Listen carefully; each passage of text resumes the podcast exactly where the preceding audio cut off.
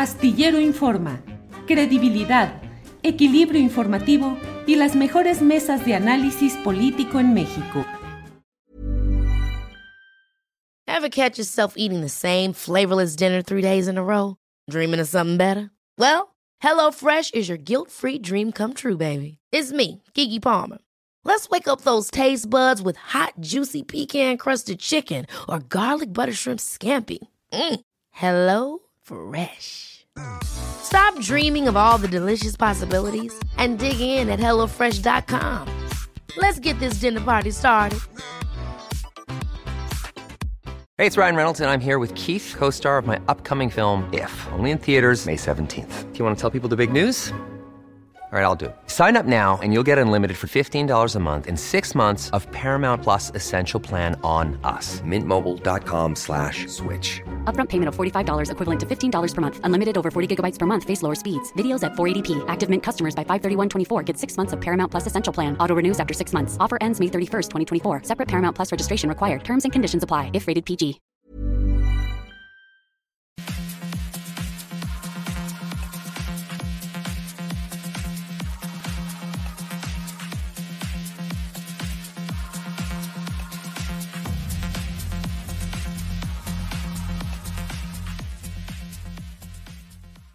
La una de la tarde, la una de la tarde en punto y le agradecemos esta posibilidad de estar en contacto en Astillero Informa. Muchas gracias por acompañarnos en el programa de este día. Tenemos como siempre mucha información interesante y tenemos desde luego eh, la mesa de periodismo en este día en el cual vamos a abordar pues los temas relevantes de estas horas recientes eh, vamos a tener una entrevista ya en, un, en unos segunditos más sobre un tema que me parece a mí que vale mucho la pena revisar lo que sucede en cuanto a los bosques, a los bosques donde no hay protección, no hay acción suficiente de las autoridades para proteger los bosques, los árboles, la vegetación, que son víctimas de taladores, pues ni tan clandestinos, porque lo hacen a la luz pública, lo hacen de manera abierta, se tienen los nombres, los datos, las referencias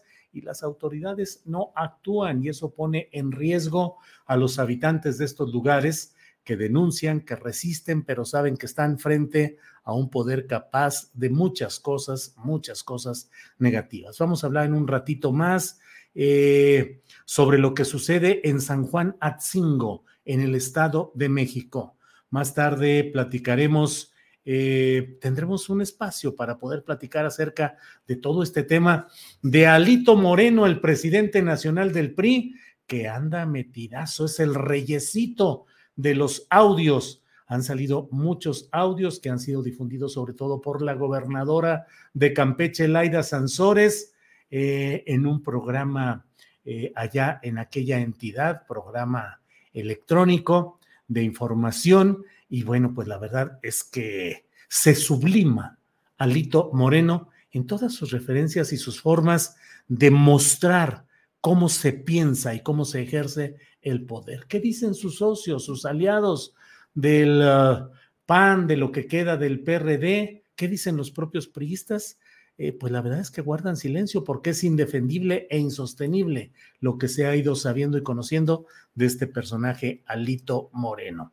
Bueno, pues después de eso vamos a tener una entrevista muy especial. Mire, Pedro Ángel Palou, que es un gran escritor mexicano cuyas obras han sido traducidas a varios idiomas, va a hablar con nosotros sobre su más reciente novela México, la Ciudad de México. Vamos a caminar con él sobre una buena parte de la historia de la ciudad capital, de las cosas buenas, malas, de los momentos históricos, de cómo la ciudad se cae, se levanta y cómo siempre avanza la muy noble y leal ciudad de México. Lo hablaremos un poco más adelante y tendremos nuestra mesa de periodismo con Juan Becerra Costa, con Arturo Cano y hoy con Daniela Barragán, porque Alberto Nájar anda también afectado por este recondenado virus, al igual que nuestra compañera Adriana Buentello. Adriana y Alberto, a quienes envío, enviamos los deseos de que pronto se recuperen y estén listos al 100%.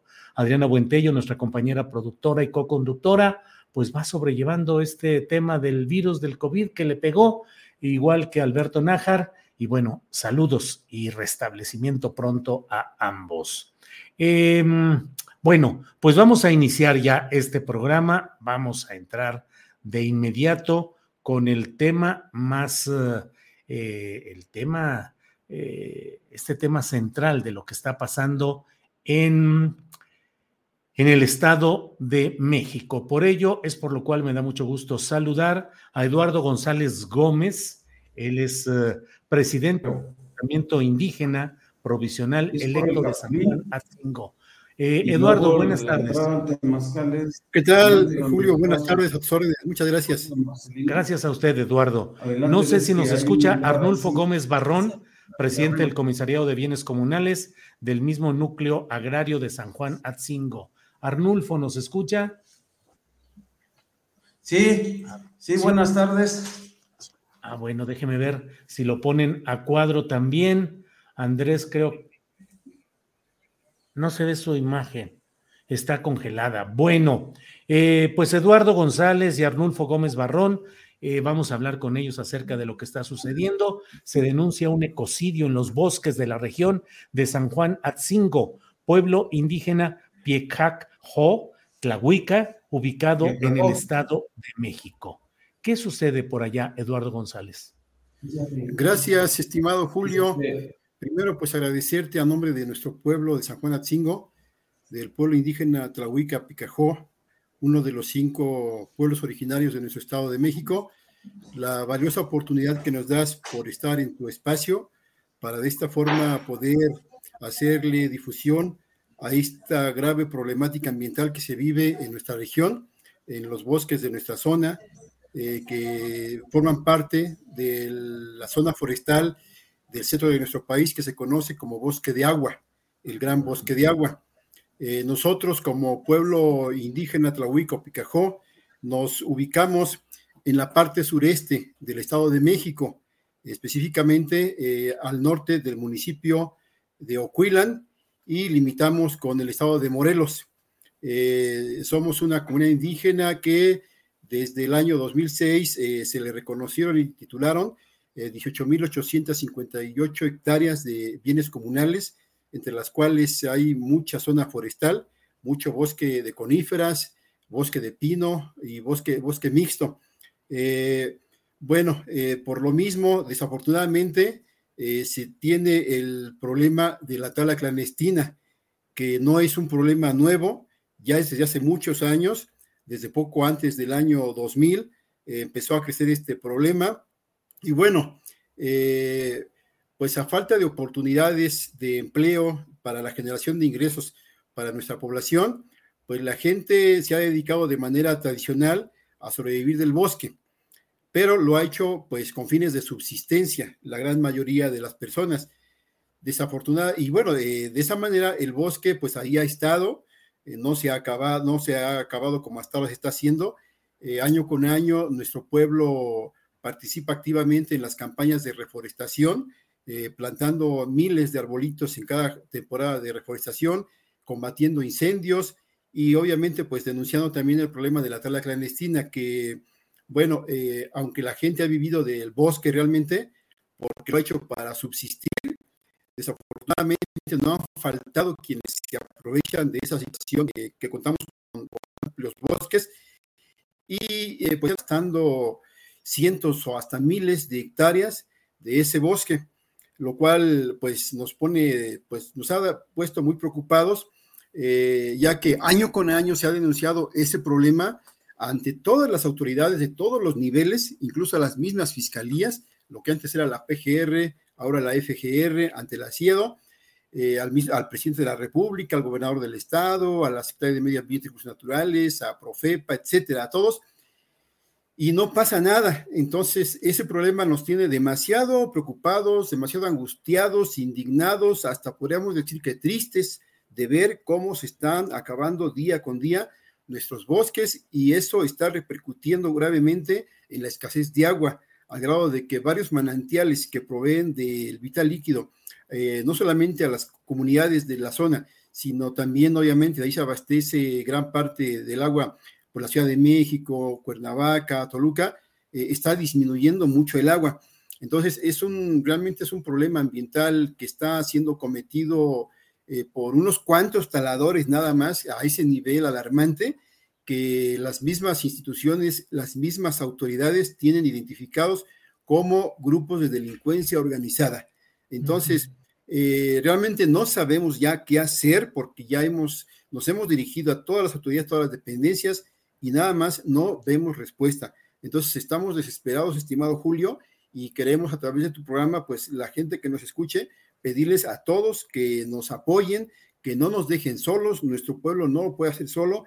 Ah, hemos querido por propia cuenta enfrentar el problema, pues aunque sea viendo zanjas, a orilla de la carretera en donde entran los caminos que conducen al interior del bosque para evitar que entren los taladores, pero pues desafortunadamente a pocos días pues los vuelven a tapar, no tienen eficacia esas medidas y bueno, hasta hemos sido agredidos, la gente ha sido agredida cuando ha ido a abrir esas zanjas. Eh, en el año 2017 se nos quemaron eh, una retroexcavadora, tres camionetas por parte de los taladores y eh, bueno, pues este, esa es la situación. Es una situación muy preocupante y sí pedimos auxilio verdaderamente a las autoridades gubernamentales, a la sociedad en general, para que volteen los ojos a este problema que es solamente una muestra de lo que pasa en todas las zonas forestales del Estado de México. Y si eso pasa en esta región que es una área natural protegida, pues imagínense qué pasa donde no son áreas naturales protegidas. Entonces, esa es la situación, estimado Julio. Eduardo, gracias. Arnulfo Gómez, eh, gracias por estar. ¿Me escucha bien, Arnulfo? Julio, En primer agradecerle este espacio que nos da. Este, pues creo que es de mucha relevancia y, esperemos este, que se haga caso parte de nuestras autoridades el, el problema que estamos planteando pues como usted verá, sí estamos este, en un problema muy grave. Nuestra comunidad agraria es grande, es, este, son 18.600 y tantas hectáreas de zona libre de conflicto, más 10.000 que posesión.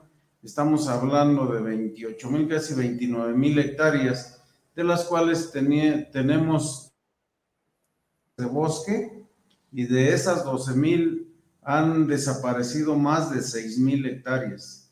Y el bosque está siendo sumamente destrozado desde hace aproximadamente una década a este nivel que está ahorita, o en ocasiones este, se, había, se, había aflojado un poquito, pero ahorita, ahorita el problema está agudo totalmente.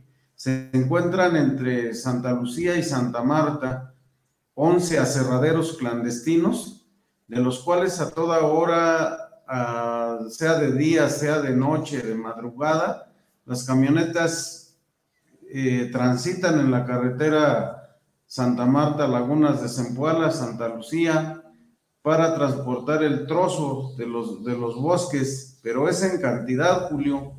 Hablando, en ocasiones vemos seis, siete camionetas que, vienen hasta siguiéndose con gente armada también a bordo de las camionetas, con un sistema de halconeo entre la propia gente de acá, a través de taxis, a través de, carros particulares y, y, a través hoy hasta de grúas, porque realmente el talador más grande tiene un, ya está haciendo una flotilla de grúas y hasta esas son las que operan en el, en el, este, en el asunto de tala clandestina.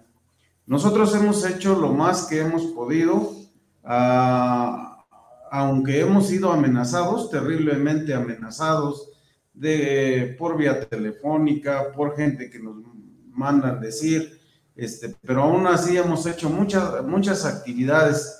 Desde años pasados se ha venido reforestando, se ha venido este, rescatando las zonas. Eh, su servidor lleva dos años de comisariado. En el primer año sembramos 500, 570 mil árboles, el año pasado 480 mil y este año teníamos planeado sembrar un millón de árboles, pero desgraciadamente también este Probosque aquí nos, nos sacó de los, del programa de reforestación y hoy ya no sabemos cuántos vamos a sembrar. Tenemos este, un vivero que nos arroja eh, para este año disponibles a razón de 200 mil plantas. Entonces, pues a lo mejor nada más, nada más esas vamos a sembrar después de que teníamos programado sembrar un millón. Este, dentro de otras actividades, pues hacemos patrullajes en las noches, en las madrugadas, pero ya en los últimos días se ha agudizado mucho porque sabemos que los talamontes traen armas, andan bien equipados y ya no hemos subido porque también antes nos apoyaba este, digamos que bien la Guardia Nacional, pero había veces que subíamos nosotros y subían ellos a, resguardarnos y entonces hacíamos buen equipo. Pero ahorita la Guardia Nacional está con un problema de que tienen muchísimo trabajo, los mandan a, a resguardar el Banco del Bienestar, a resguardar el dinero los viejitos, los meses pasados con la vacuna, y entonces, en fin, con una serie de actividades y creo que siempre han carecido de infraestructura, como es camionetas y de personal. Y entonces tenemos ese destacamento de la Guardia aquí en Santa Marta, que está dentro de nuestra comunidad, pero realmente este, se ven mermados porque carecen de personal y de infraestructura. En los últimos dos meses, creo que se ha hecho muy poco. Hace rato hablaba con el comandante de Guardia Nacional me decía que habían agarrado una camioneta, pues qué bueno, ¿no? Pero la realidad es que los convoys de camionetas cargadas de trozo pasan en Santa Marta, eh, donde está casi ubicada la Guardia Nacional, y entonces, como no tienen este, suficiente personal, pues realmente no, no actúan. Aquí si yo quisiera igual, si nos escucha la autoridad federal, que se pudiera fortalecer la Guardia Nacional a través de, personal y de infraestructura, como son camionetas, porque con estos poquitos que hay, pues también sería muy, muy arriesgado. Otras cosas que hemos hecho, nos hemos puesto a bloquear caminos a través de zanjas, pagamos máquinas retroexcavadoras, este, en fin, ha sido un gasto muy fuerte este, y luego van los taladores, nos las tapan y nosotros las volvemos a hacer, y así ha sido una lucha muy, muy fuerte. Dentro de otras actividades que hacemos, hemos hecho brechas cortafuego, acomodo de materiales, pero desgraciadamente esta gente no sé si no tiene sentido, conciencia. A veces ya tenemos los, el acomodo de material, hasta se ve bonito porque luego viene el tiempo de reforestación y ya vamos ahí a reforestar, pero llegan estos individuos y le prenden lumbre y deja todo un, una parte desértica ahí. Sí. Las diferentes, dentro de las 6.000 hectáreas que hablamos de desbaste, se encuentran los parajes de la propia Sierra Zempoateca, que está enfrente de Santa Marta, que ahí es donde le están dando ahorita, pero con todo al cerro. Las otras partes son este, eh, la placa, el jaral, Quila, la cachucha, la esperanza, eh, entre otros, otros parajes, son muchos los parajes donde le están pegando. Y ahorita se ha dejado crecer este problema porque al inicio de que yo entré como comisariado en 2000, 2020, se, este, se paró la tala y la llegada de la Guardia Nacional. Tuvo un efecto muy bueno, se paró yo creo que ocho meses, pero después se, empezaron a organizar y ahorita van en crecimiento. La situación de denuncias, sí hemos hecho denuncias, se han venido este, ventilando desde lo que es la Fiscalía del Estado, lo que es la Fiscalía General de la República, lo que ahora ya son las dependencias hasta delincuencia organizada, porque tenemos el tema de tráfico de animales en peligro de extinción y entre otras cuestiones hasta saqueo, saqueo de nuestro centro ceremonial Tlahuica que se encuentra en la cima del Cerro de Zempoala. Nos los han totalmente saqueado este, y todo eso hay tráfico, tráfico de animales, tráfico de las piezas arqueológicas que hay ahí, y entonces ya es toda una delincuencia organizada. Pero aparte, en esta zona de la carretera Santa Marta, Lagunas de Zempoala, hay más delitos, como son asaltos, robo de autos, este, violaciones, homicidios, toda una gama de, de, homicidio o de este, delitos que se cometen al día aquí en esta zona. Pareciera ser que estamos cuidados, así ya lo hemos este, percibido, porque pues ya nos cansamos de el peregrinar, subir, bajar, ir a las dependencias y el tema, si no va muy despacio, ni caso nos hace. Por eso es que decía el compañero, el ingeniero Eduardo, ya estamos desesperados y la realidad es que este bosque es el bosque de agua. El bosque de agua que alimenta a una parte de la Ciudad de México, a diferentes municipios del estado de Morelos al municipio de Ocuilan y por supuesto que son aguas que van a dar hasta la, laguna de Almoloya del río, de donde desemboca el río Lerma, porque nuestros viejos nos contaban que metían alguna señal paja o jicarillas de las pintadas en, el, en la zona de las lagunas de Zempoala y salían allá o salían en el rodeo allá en, en el rodeo en Morelos. Sí, Entonces, nuestro bosque, que así está bautizado como el bosque de agua, es un bosque que está dando agua para todos lados. Claro. Y, vemos tristemente que puede, puede llegar a la desaparición muy pronto si no se hace nada. Sí, Arnulfo, eh, gracias por toda esta amplia exposición. Permítame preguntarle a Eduardo González. Eduardo, pues, ¿qué hacen las autoridades municipales, las estatales, las federales? Debo dejar constancia, ahora que estamos hablando, de que es un tema muy delicado el que se está exponiendo y que sé y aprecio el hecho de que estén dando la cara, el nombre y la cara, porque las amenazas y las presiones son fuertes de parte de grupos organizados que pretenden que no se denuncie y que no se actúe nada de esto. Eh, Sé el riesgo y el peligro que implica el que estén aquí exponiendo este tipo de hechos, pero pues es necesario hacerlo como lo están haciendo. Eduardo, ¿qué están haciendo las autoridades municipales, estatales, federales? Pues desafortunadamente no están haciendo absolutamente nada, Julio. Quien tiene la facultad o atribución de llevar a cabo la inspección y vigilancia forestal es el gobierno federal. Eh, la Semarnat, específicamente Profepa. Eh, anteriormente, eh, las administraciones federales han venido haciendo convenios con el gobierno del estado para que a través de la dependencia correspondiente relacionada con la protección del ambiente, por ejemplo, Probosque, pues también pueda intervenir en cuestiones de inspección y vigilancia forestal. Pero en esta administración federal actual tenemos entendido que no se ha renovado el convenio y por eso el gobierno del estado se lava las manos. Dicen que pues, ellos no tienen la facultad. El gobierno municipal, pues lo mismo, realmente no tiene la atribución. Eh, con, la, con el cuerpo de seguridad pública municipal, pues solamente atiende cuestiones menores, pero no intervienen. Entonces, este, pues por eso nos preocupa demasiado. Eh, directamente ya al mismo presidente de la República, al licenciado Andrés Manuel López Obrador, ya se le hizo entrega de la, nuestra petición para que nos apoye a combatir la tala clandestina.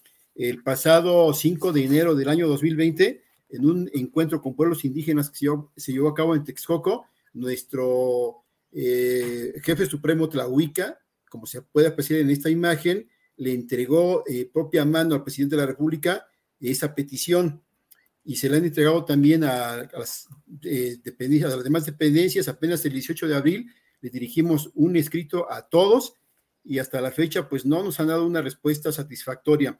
Eh, efectivamente es un tema muy delicado, es un tema que pone en riesgo la integridad física de quienes pues nos preocupa y damos la cara para solicitar que ya se atienda.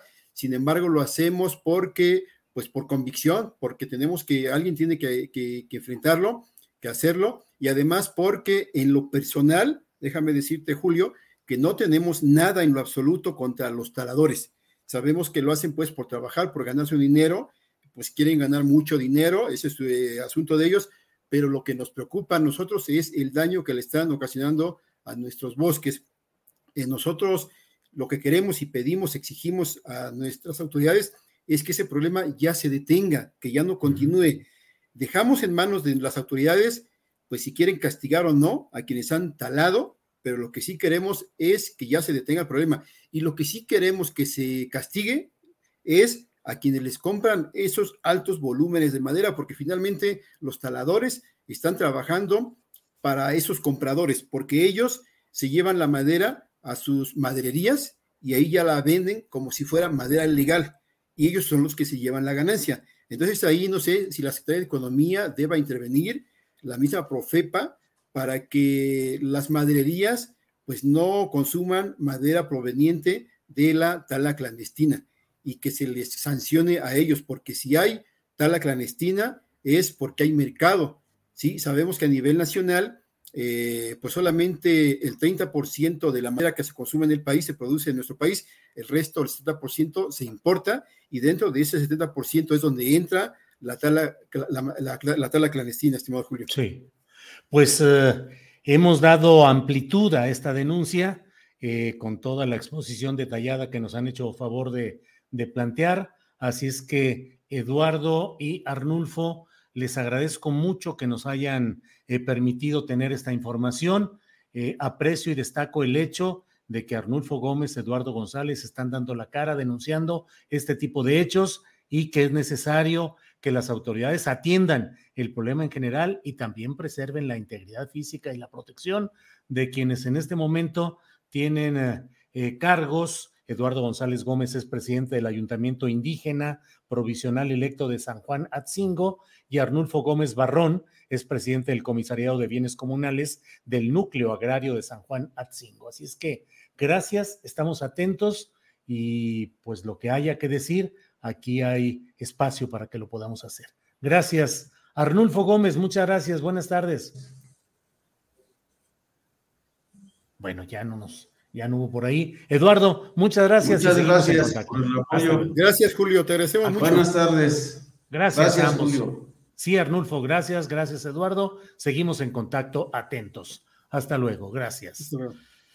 Bien, pues no es más que un botón de muestra de lo que pasa en muchas partes del país, donde la protección del medio ambiente, la protección del bosque, del agua potable, de los mantos acuíferos, de los terrenos boscosos se convierten eh, en una lucha contra grupos del crimen organizado que no respetan, que son muy peligrosos y que hacen que esta lucha, este tipo de luchas requiera la acción de las autoridades, de los gobiernos. En este caso, lo dijeron claramente que se necesita la acción del gobierno federal por la vía de la Semarnat, de la Profepa y también de la Secretaría de Economía. Semarnat a cargo de Luisa María Albores, Secretaría de Economía a cargo de Tatiana Cloutier.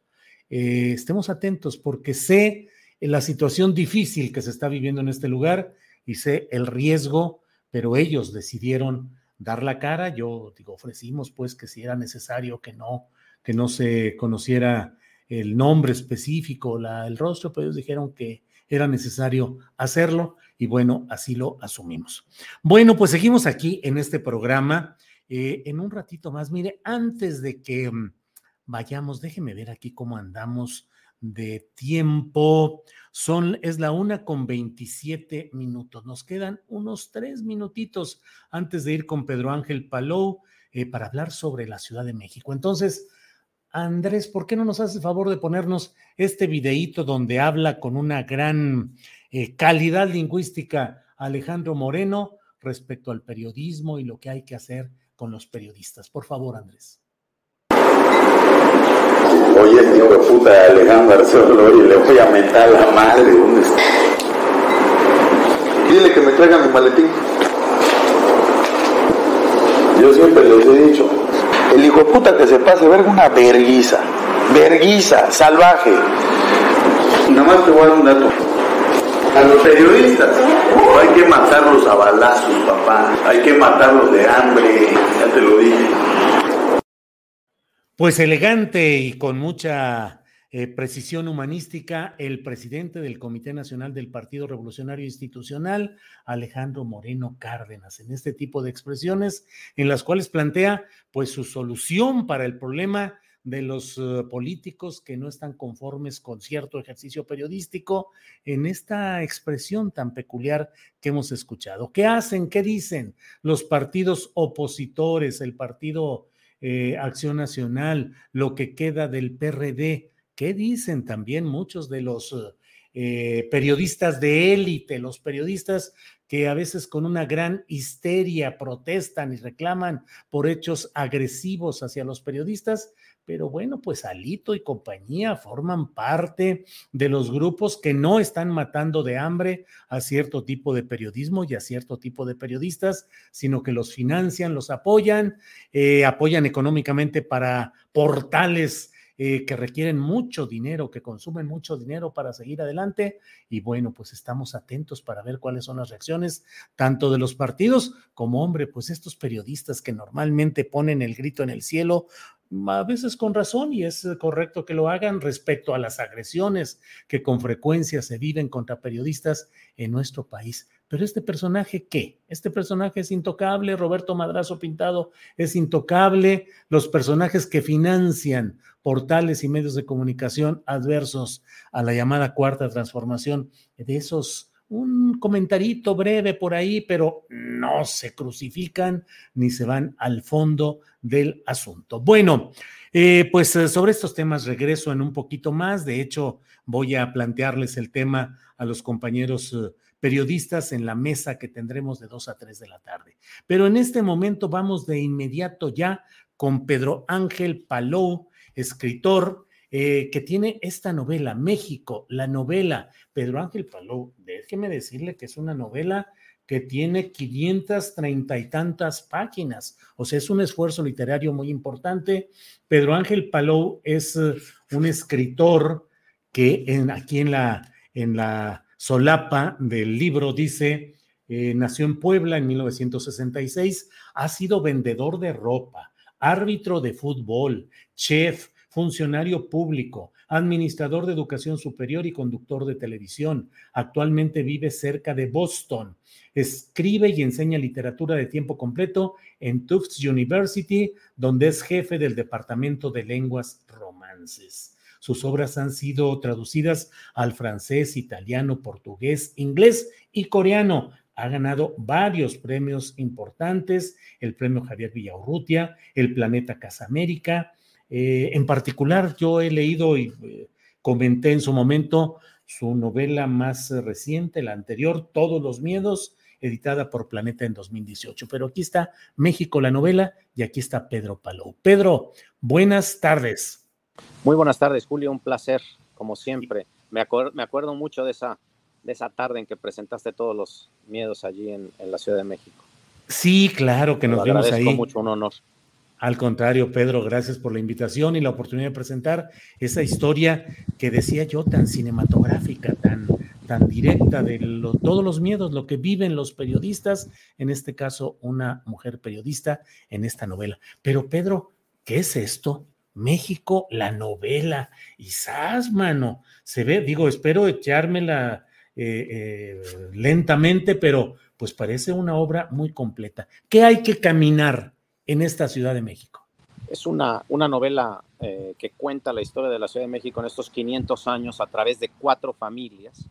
Una familia de origen prehispánico, los Cuautle, eh, que es una familia de tlacuilos, que luego va a ser de zapateros, de talabarteros, de abogados y de arqueólogos.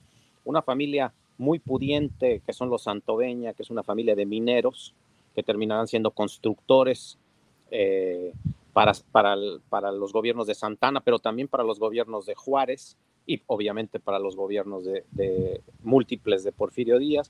Una familia de panaderos que curiosamente solo se dedica al comercio y tiene esta panadería a lo largo de los siglos que es la piedad y una familia judía, los sefamí, que llegan a la Ciudad eh, de México en eh, el porfirismo, viniendo una familia sefardita que viene de Siria. Estas cuatro familias se van a conocer en algunos momentos, a otras no.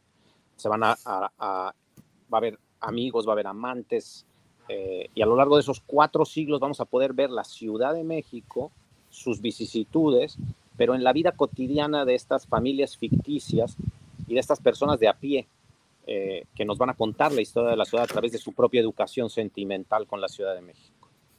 Ah, Pedro, mm, ¿qué es la Ciudad de México? ¿Qué ha sido? Hay quienes dicen, con un sentido muy supremacista, dicen, los chilangos son la etapa superior del mexicanismo. Y hay otros que dicen, haz patria, mata a un chilango. O sea, si vas a Guadalajara, ¿verdad? Sí. Sí, sí. sí, sí, ¿Qué es la Ciudad de México? ¿Qué ha pues sido? Lo, curioso es que la Ciudad de México no está compuesta de chilangos, hay muy pocos chilangos per se. La Ciudad de México es una ciudad que es una amalgama, es una ciudad de migración interna permanente y de migración externa permanente. Es una ciudad que es hecho de muchas ciudades, no solo porque se las ha comido, eh, eh, cuento, por ejemplo, la decena trágica vista desde la óptica de Tablada que está viviendo en Coyoacán. Y Coyoacán es otra ciudad, no es la Ciudad de México en ese momento, en 1914. Y eh, es una ciudad hecha, creo yo, de gente que se repone una y otra vez a las vicisitudes, pandemias, pestes, terremotos, inundaciones. La ciudad renace y renace y renace. Una ciudad infinita es una ciudad eterna, es una ciudad que siempre ha estado habitada. La arqueóloga canadiense que mejor la ha estudiado se llama Bárbara Mundi y ella, su libro se llama La muerte de Tenochtitlán, la vida de México, porque ella reconoce que en realidad es una ciudad que nunca ha caído, que la caída de Tenochtitlán es un invento de, una lectura bíblica, digámoslo así, de, de la caída de Jerusalén, pero que en realidad ha sido una ciudad habitada permanentemente, eh, en donde, como en las grandes ciudades, existe la posibilidad de una cierta democracia social que no existe en las ciudades pequeñas o en los pueblos, donde gente de clases sociales totalmente distintas puede terminar eh, uniéndose, teniendo negocios juntos, siendo amantes, siendo amigos, eh, donde existe además este gran fenómeno a lo largo de la historia de México, que es la Universidad Nacional, primero la Pontificia y luego la UNAM, que, que además ha sido el gran semillero o para decirlo con tu programa, el gran astillero de, eh, de, la, de, las nuevas eh, eh, generaciones de profesiones liberales a lo largo de la historia de México. Pedro, a lo largo de esta caminata histórica que has hecho por la Ciudad de México, ¿cuál ha sido el momento más trágico, más doloroso, en el que se ha hundido más? Digo, no físicamente, sino la ciudad en lo general. Yo creo que la intervención norteamericana, el único momento en que tuvimos una bandera de Estados Unidos en Palacio Nacional, ¿no? Eh, y donde una cierta élite, los polcos, eh, terminó bailando con, con, los norteamericanos, ¿verdad? Este, eh, aceptándolos. casi siempre hablamos de la intervención francesa porque obviamente es más duradera y porque viene un, un emperador que es Maximiliano, pero yo creo que es más trágica la intervención norteamericana porque finalmente sí tenía razón tiempo después Porfirio Díaz diciendo México tan eh, eh, lejos de Dios y tan cerca de Estados Unidos. O sea, siempre se nos ha atragantado los Estados Unidos y esa intervención fue muy dolorosa. ¿Y el momento más sublime, más alto, más memorable? para mí sigue siendo la expropiación petrolera, ese momento en que Lázaro Cárdenas sale al Palacio Nacional y dice, no existe soberanía del suelo si no existe soberanía del subsuelo. Y las fotos de las gentes llevando gallos, eh, eh, animales, pequeños anillos, lo que fuera a Amalia eh, Solórzano para pagar la, la deuda, son, son imágenes en que creo que es la última vez en que nos la creímos por completo. Nos la creímos en serio, ¿no? que, que, es un país que se la ha creído muchas veces, ¿no? Pero esa vez nos la creímos, o sea, dijimos, ok, ya, no tenemos nada que ver, nos vamos a independizar verdaderamente, va a haber independencia económica, vamos a usar nuestro subsuelo y nuestro suelo y México puede ser una gran potencia mundial.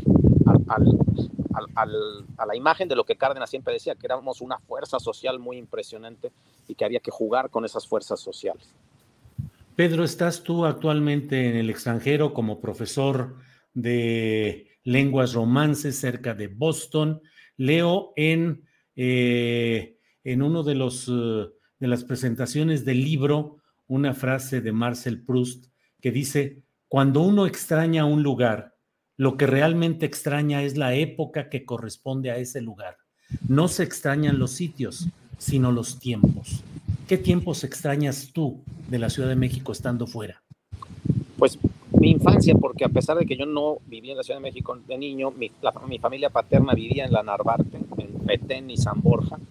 Eh, y yo caminaba mucho con mi padre, al que le gustaba mucho caminar la Ciudad de México. Llegábamos, íbamos al trolebús, nos bajábamos en parroquia eh, y universidad e íbamos a la, a la, librería del Fondo de Cultura, eh, comíamos en los restaurantes de la Ciudad de México eh, y la nostalgia siempre empieza por el paladar y empieza por el paisaje. Entonces, el paisaje de esas ciudades se extraña, que son los tiempos para mí de los años 70, y se extraña muchísimo el paladar, ¿no? Los sabores. Pero curiosamente en la novela yo le quise dar también un énfasis a algo que se extraña en general en la novela mexicana, pese a que somos un país tan musical, yo descubrí a la hora de hacer esta novela que somos un país donde la novela mexicana en general, salvo contadas ocasiones y, grandes ejemplos como La Rumba, es una novela silente, no hablamos de música en la novela mexicana. Entonces yo quise hacer un soundtrack eh, y a lo largo de la novela está lleno de música, está lleno de las grandes eh, eh, canciones, orquestas, eh, melodías que nos han hecho una educación sentimental, que también es la otra gran nostalgia, la educación sentimental del sonido. Eh, Pedro, ¿por qué tu vocación hacia la novela histórica? Has hecho una trilogía sobre Cuauhtémoc, Morelos, Zapata, novelas sobre Porfirio Díaz, sobre Pancho Villa. ¿Por qué no la ficción pura por sí misma la, invención total? ¿Por qué mezclarla con hechos históricos y recrear históricamente? Yo creo que mi generación en particular, y esto lo he hablado con alguna gente eh, que no hace novela histórica necesariamente como yo, eh, se planteó la posibilidad de, volvernos a contar la historia de México. Eh, yo tuve la oportunidad de estudiar en el Colegio de Michoacán, fue de las últimas generaciones a las que le dio clase don Luis González y González, el gran historiador que inventó la idea de microhistoria, su pueblo, San José de Gracia. Eh, y él nos decía siempre, a ver, desde dónde, ve usted? ¿Cuál es su divisadero? Esa frase maravillosa. Bueno, el divisadero de mi generación es volvernos a contar la historia de México desde el presente. Y por eso tu pregunta es tan importante. ¿Por qué contamos novela histórica y por qué leemos tanto novela histórica en México? Es el país que más novela histórica lee. Yo creo que porque todavía tenemos muchas preguntas, nos, le preguntamos al presente por qué tenemos tantas tareas pendientes? ¿Por qué no resolvimos, por ejemplo, el mestizaje? ¿Por qué no resolvimos el reparto agrario? ¿Por qué no resolvimos el tema de las castas y la pigmentocracia con Morelos? Y mis grandes preguntas a lo largo de las novelas históricas siempre han sido, ¿qué tareas pendientes quedaron y quiénes han sido los grandes perdedores de la historia de México? ¿Y quiénes han sido? ¿Quiénes han sido, Pedro? Cuauhtémoc, indiscutiblemente, con él se pierde una manera de ser, de decir, se pierde eh, eh, la manera de escribir, que no era lineal, era, era a través de, de, la simultaneidad del dibujo en una Moxley. Se pierde un imperio, pero también se pierde una cultura por completo. Eh, Neruda dice en el canto general, se llevaron el oro y nos dejaron las palabras, y está equivocado. Yo siempre digo que ese es el gran problema de Neruda. Se mm. llevaron el oro y se llevaron las palabras, se llevaron un modo de decir eh, prehispánico. Luego el gran perdedor de la independencia es indiscutiblemente Morelos. Es el primero que dice México y América para los americanos. Vamos a abolir todas las castas, no solo la esclavitud, toda la pigmentocracia. Eh, y finalmente López Rayón y, la Junta de Zitácuaro de alguna manera lo traiciona junto con la caída eh, de, Valladolid y, e Iturbide y pierde y se pierde esa posibilidad. Y Zapata es el gran perdedor de la revolución porque con él se pierde un modo de ser campesino, agrícola, de una verdadera, de una verdadera conciencia de la tierra y de lo que la tierra significa. La, Revolución Mexicana la termina ganando el norte y la manera de concebir la tierra no tiene nada que ver en, en Morelos o en el centro de México con la manera de concebir la tierra en el norte. Y por lo tanto, se pasan más de 20 eh, años hasta que haya un verdadero reparto agrario y se pierde el origen de ese reparto agrario y de la idea eh, justiciera eh, de Zapata. No se nos olvide que el plan de Ayala estaba firmado justicia y ley. Y en México no es un pleonasmo. Hay justicia sin ley y hay ley sin justicia. Y por eso es que Zapata decía, no le vamos a cambiar una coma al plan de Ayala. Entonces, él es el gran perdedor también de la, de la revolución. Pedro, ¿cuál es la situación actual de la Ciudad de México? ¿Cómo la ves en sus contradicciones, en sus esperanzas, en sus cambios políticos, en su realidad? Hay ocasiones en las cuales yo tengo un rato fuera de la Ciudad de México después de la pandemia y veo, a, y veo a la distancia la Ciudad de México y digo, caray, ¿cómo vivimos con esas contingencias ambientales en las cuales dices, arriba está la enorme nube tóxica y allí estoy yo abajo respirando? ¿Cómo vivimos con esa concentración de vehículos? ¿Cómo vivimos con ese riesgo permanente que a veces es mayor, a veces es menor, según muevan las estadísticas, pero finalmente todos sabemos que andamos en el filo de la navaja? ¿Qué opinas sobre esa realidad actual de la Ciudad de México, Pedro? Es una, es una ciudad que, como decía Carlos Fuentes en tiempo mexicano, vive todos los tiempos a la misma vez. Es una ciudad que vive el futuro mejor que ninguna otra ciudad de la Ciudad de México, del, del país, eh, donde, por ejemplo, una persona que ha transicionado de género puede ir a un registro civil y asumirse con otro género sexual, donde una persona puede decir, eh, yo quiero que el apellido de mi hijo sea el apellido materno que llevo y no el apellido paterno. Todos los derechos civiles nos hacen vivir en una ciudad que vive el futuro, está en el futuro, no es que vea el futuro, vive ya en el futuro, mucho más que en otros países. Es una ciudad llena de contradicciones porque es una ciudad brutalmente enorme, eh, a la que se la ama y se la odia, pero quienes la viven no pueden dejarla.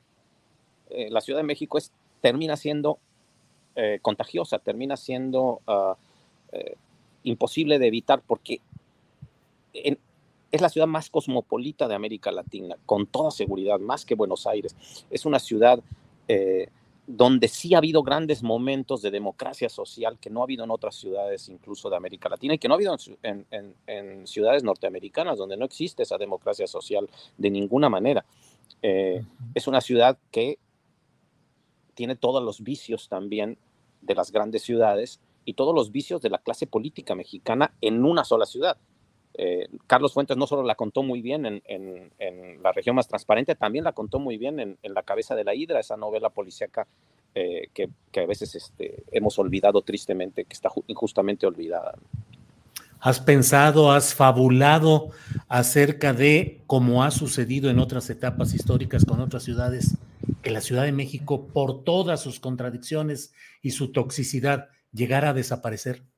No, es una ciudad eterna que se levanta una y otra vez, es, el, un ave fénix, eh, saca lo mejor de la gente. Es cierto que a veces saca lo peor, pero saca lo mejor de la gente. Sin 85, que es donde yo termino la novela, no existiría la democracia en México tal y como la entendemos, con todos sus problemas, con todo y que es una democracia incipiente e infantil. No existiría sin la sociedad civil que se formó a partir del 85 y del terremoto, el mejor cronista de ese periodo obviamente era Carlos Monsiváis, que lo entendía también con esa mirada crítica mejor que nadie.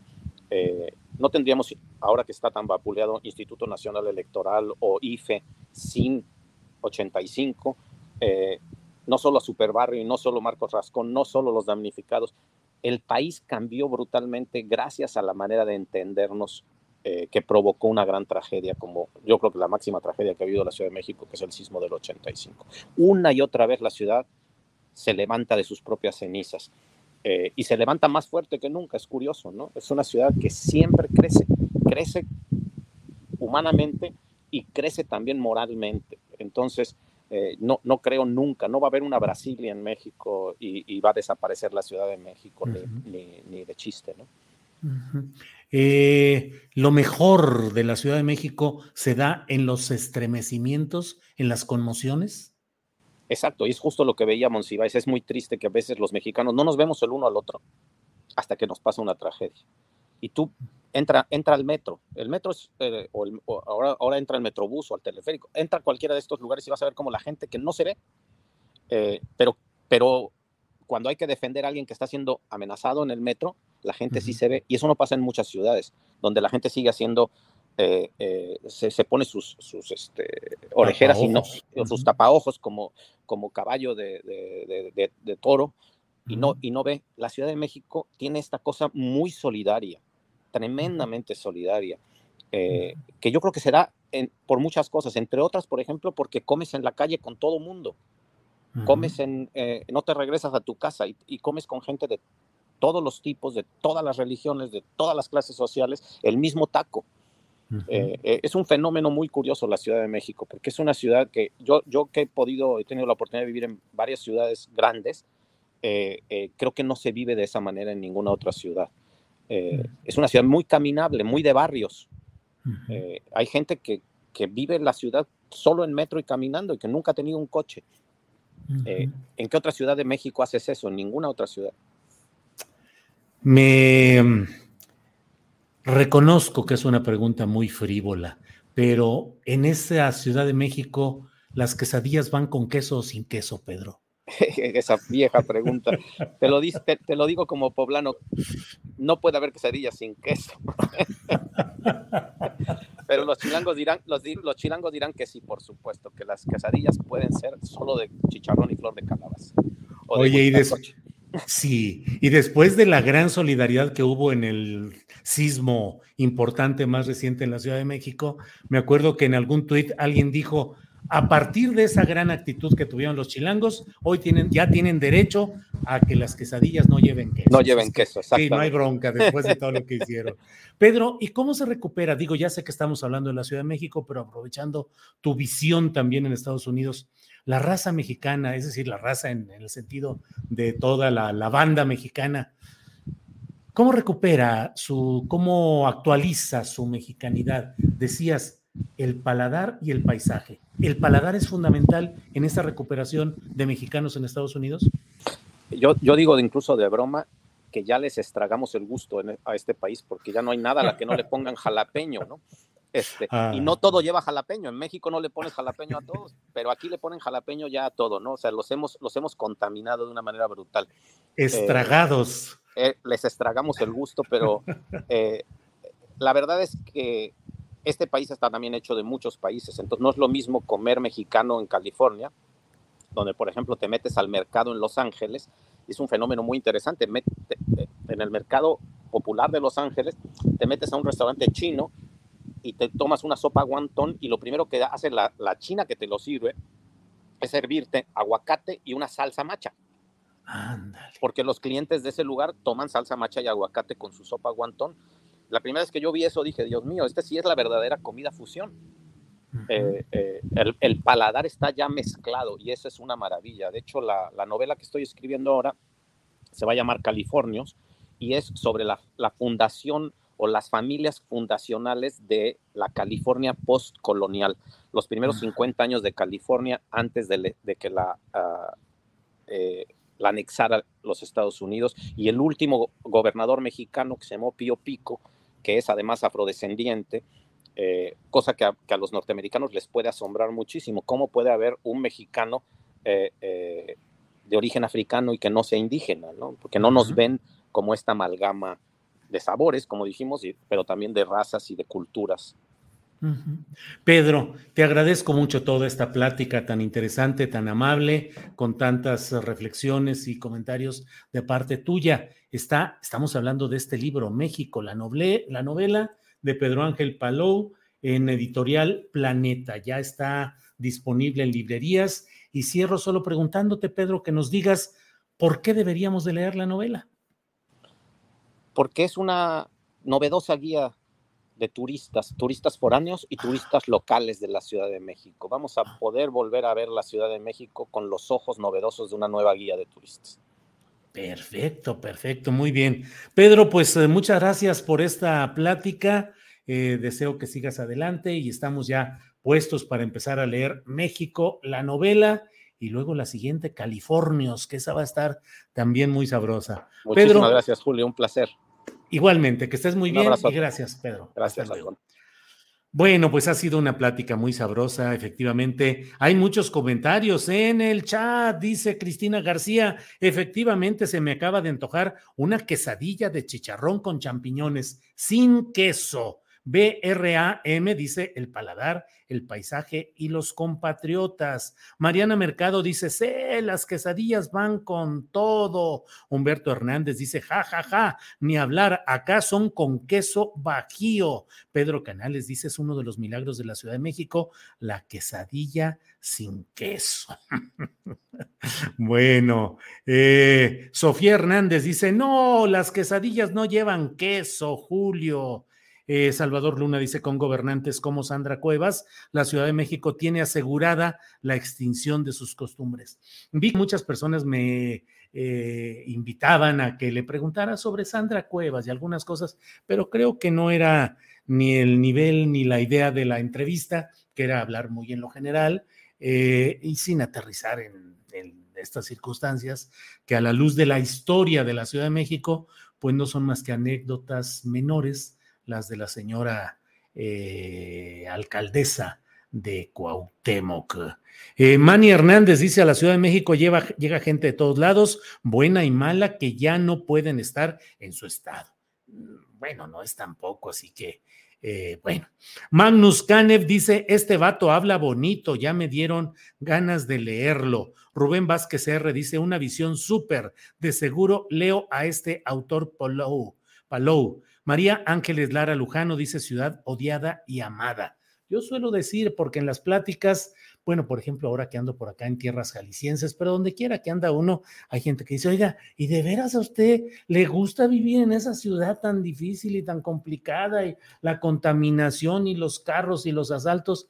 Y les, yo siempre les digo, mire, la Ciudad de México tiene lo mejor de lo mejor y también tiene lo peor de lo peor. Y en ese promedio nos movemos tratando de disfrutar lo mejor de lo mejor que está al alcance, los teatros, el cine, eh, la actividad cultural, científica, académica, política, de toda índole está en la Ciudad de México y también las expresiones más duras y más difíciles de una concentración urbana, pues tan complicada como es la que se vive por ahí. Eh, Francisco Telles Girón dice a los turistas con gustos de alto peligro, visiten México. Yadi García dice que agradable charla con el señor Pedro Palou, no lo conocía. Felicidades, señor Astillero. Em, eh, eh, Jaime Castillo dice, ¿por qué tarda tanto la extradición de Chile del presunto corrupto exdiputado Mauricio Toledo? Pues su hermano Nelson Toledo ya está bajo la sombra en el reclusorio. Eh, Héctor Lobo dice, exacto, maestro, ayer tuviste una gran entrevista con De la Madrid, lo acorralaste, excelente, nominado para el Premio Nacional de Periodismo. Órale, Héctor Lobo, gracias. Em, estoy pendiente de la mesa del miércoles de seguridad, dice Bianca Rascón. Me está cotorreando Bianca Rascón porque ayer en la videocharla astillada en la noche, se me va el avión con las fechas siempre, siempre es uno de mis problemas de siempre, de toda la vida. Entonces ayer Adriana Buentello me dijo que no iba a estar uno de los participantes en la mesa de seguridad y yo no sé por qué se me fue el avión y pensé que ya era hoy y dije, bueno, y mañana nos vemos en la mesa de seguridad porque bla, bla, bla, bla. Pues no, me estaba equivocando porque era, no era jueves, entonces hoy tendremos la mesa de periodistas misma que ya en un ratito vamos a tener ya aquí listo. Em, miren, Franco Pérez dice, como siempre, timorato y tibio. Si tuvieras el empuje y la voluntad, serías el mejor periodista del país, pero suavizas la mayoría de tus entrevistas. No confundas la objetividad con comodidad.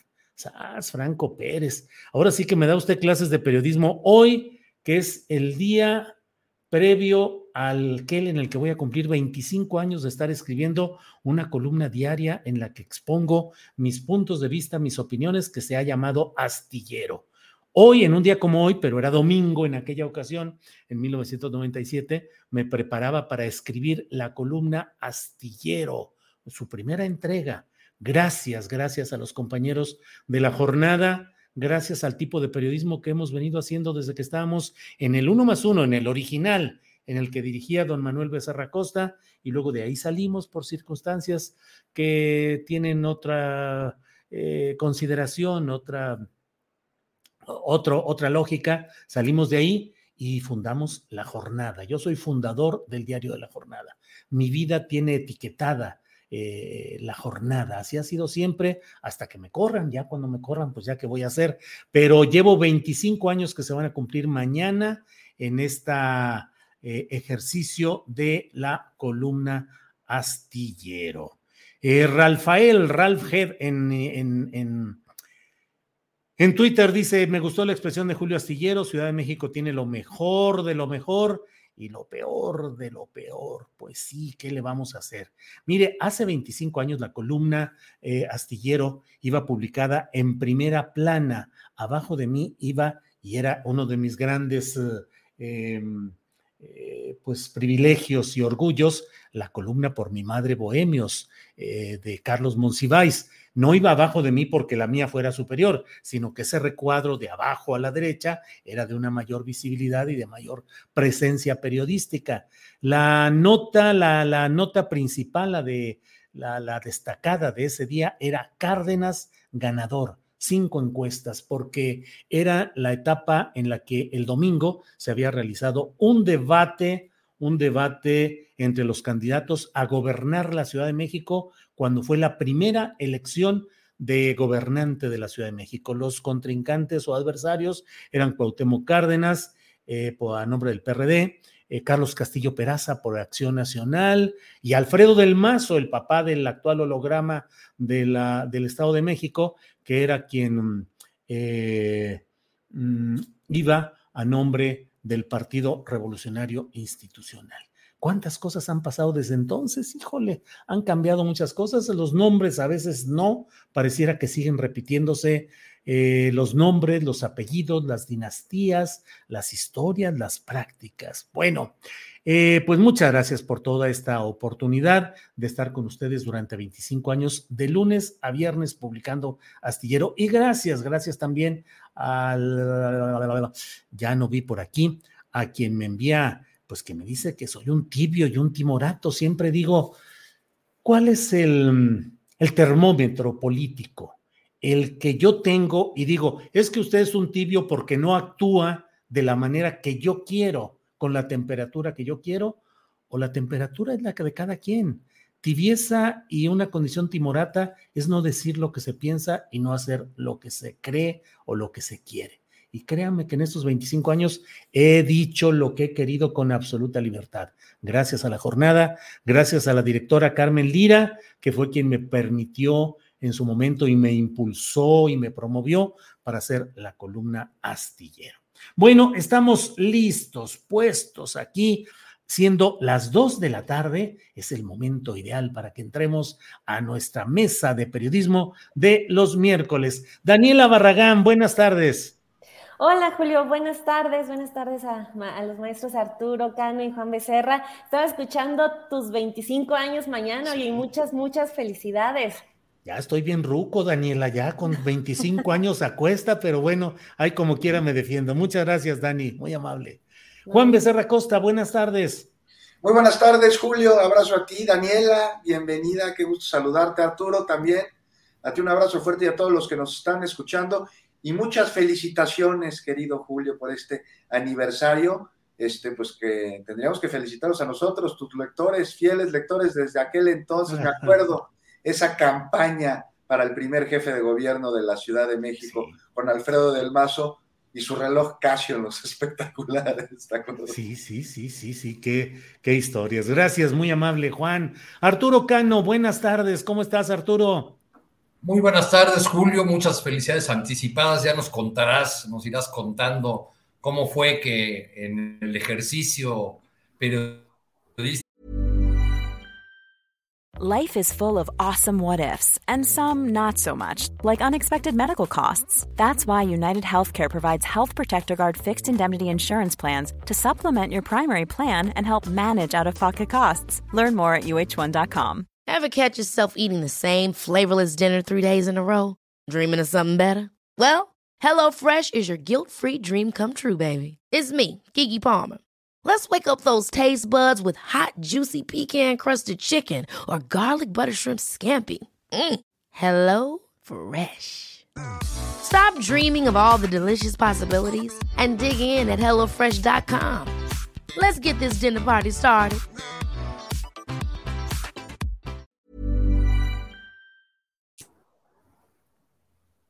De la escritura de tu columna fuiste encontrando tu voz. Creo que ahí habrá, mucha, habrá mucho interés de, parte de todos los que te seguimos desde entonces. Muy buenas tardes, Daniela, bienvenida. Juan, ¿cómo estás? Gracias.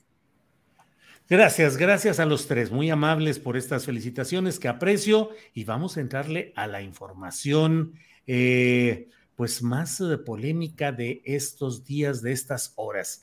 Eh, ya pusimos, y seguramente ustedes ya escucharon esa grabación de Alito, Alito Moreno, el presidente nacional del PRI, donde habla de, mm, pues de cómo tratar a los periodistas y cómo no matarlos a balazos, sino de hambre y además ese, esa expresión tan peculiar para tratar a quienes se porten mal, darles lo que él dice y dárselos a fondo, de manera salvaje.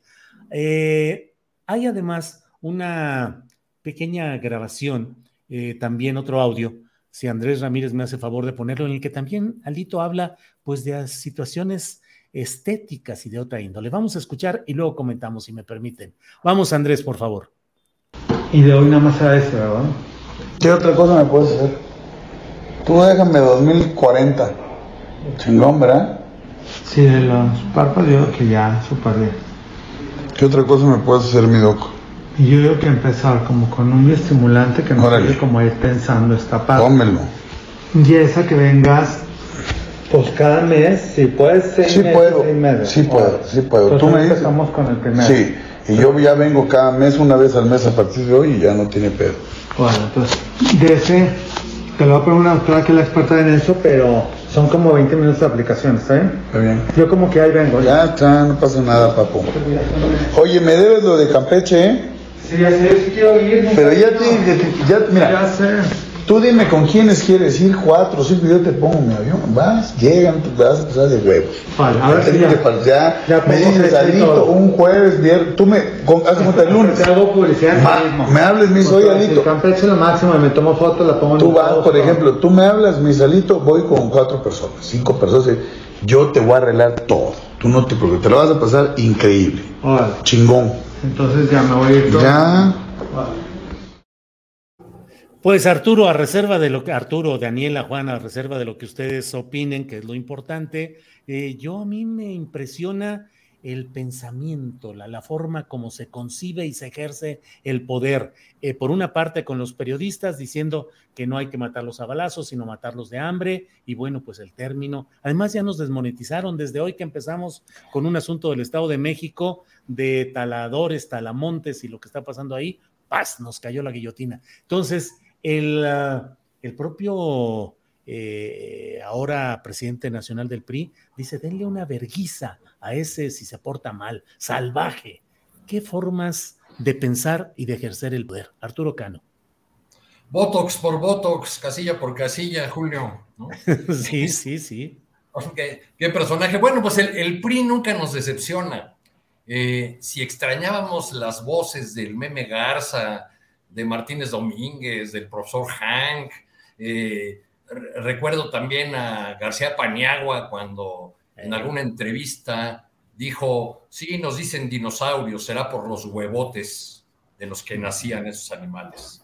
¿no? Bueno, eh, digamos que una versión más rupestre, eh, más, eh, más acorde con el tamaño actual de este partido, pues es el que, eh, la que tenemos con Alejandro Moreno, exgobernador de Campeche, que nos ha ido regalando eh, interesantes piezas de la picaresca política que, que moverían solamente a risa si no se tratara del dirigente eh, de una de las fuerzas que son vitales para sostener la alianza opositora, del dirigente de, de un partido que gobernó al país siete décadas consecutivas y después regresó encabezado por Enrique Peña Nieto solamente para abrir la, la puerta a, a, una nueva alternancia, esta vez la de la cuarta transformación de Andrés Manuel López Obrador. Creo que eh, pues eh, estos audios que se han ido divulgando en, en dosis eh, muy bien administradas por la gobernadora Laida Sansores, uh -huh. pues dan una idea de la estatura política y moral de, del Partido Revolucionario Institucional eh, y, de, y de sus actuales dirigentes, que como decía en alguna ocasión, bueno, pues ya son los partidos políticos en manos, dije alguna vez con unos amigos, eh, en manos de operadores inescrupulosos. Y, un amigo me hizo ver, ¿por qué eres tan redundante? ¿Cuándo has conocido un operador electoral con escrúpulos? Pues sí, pues sí.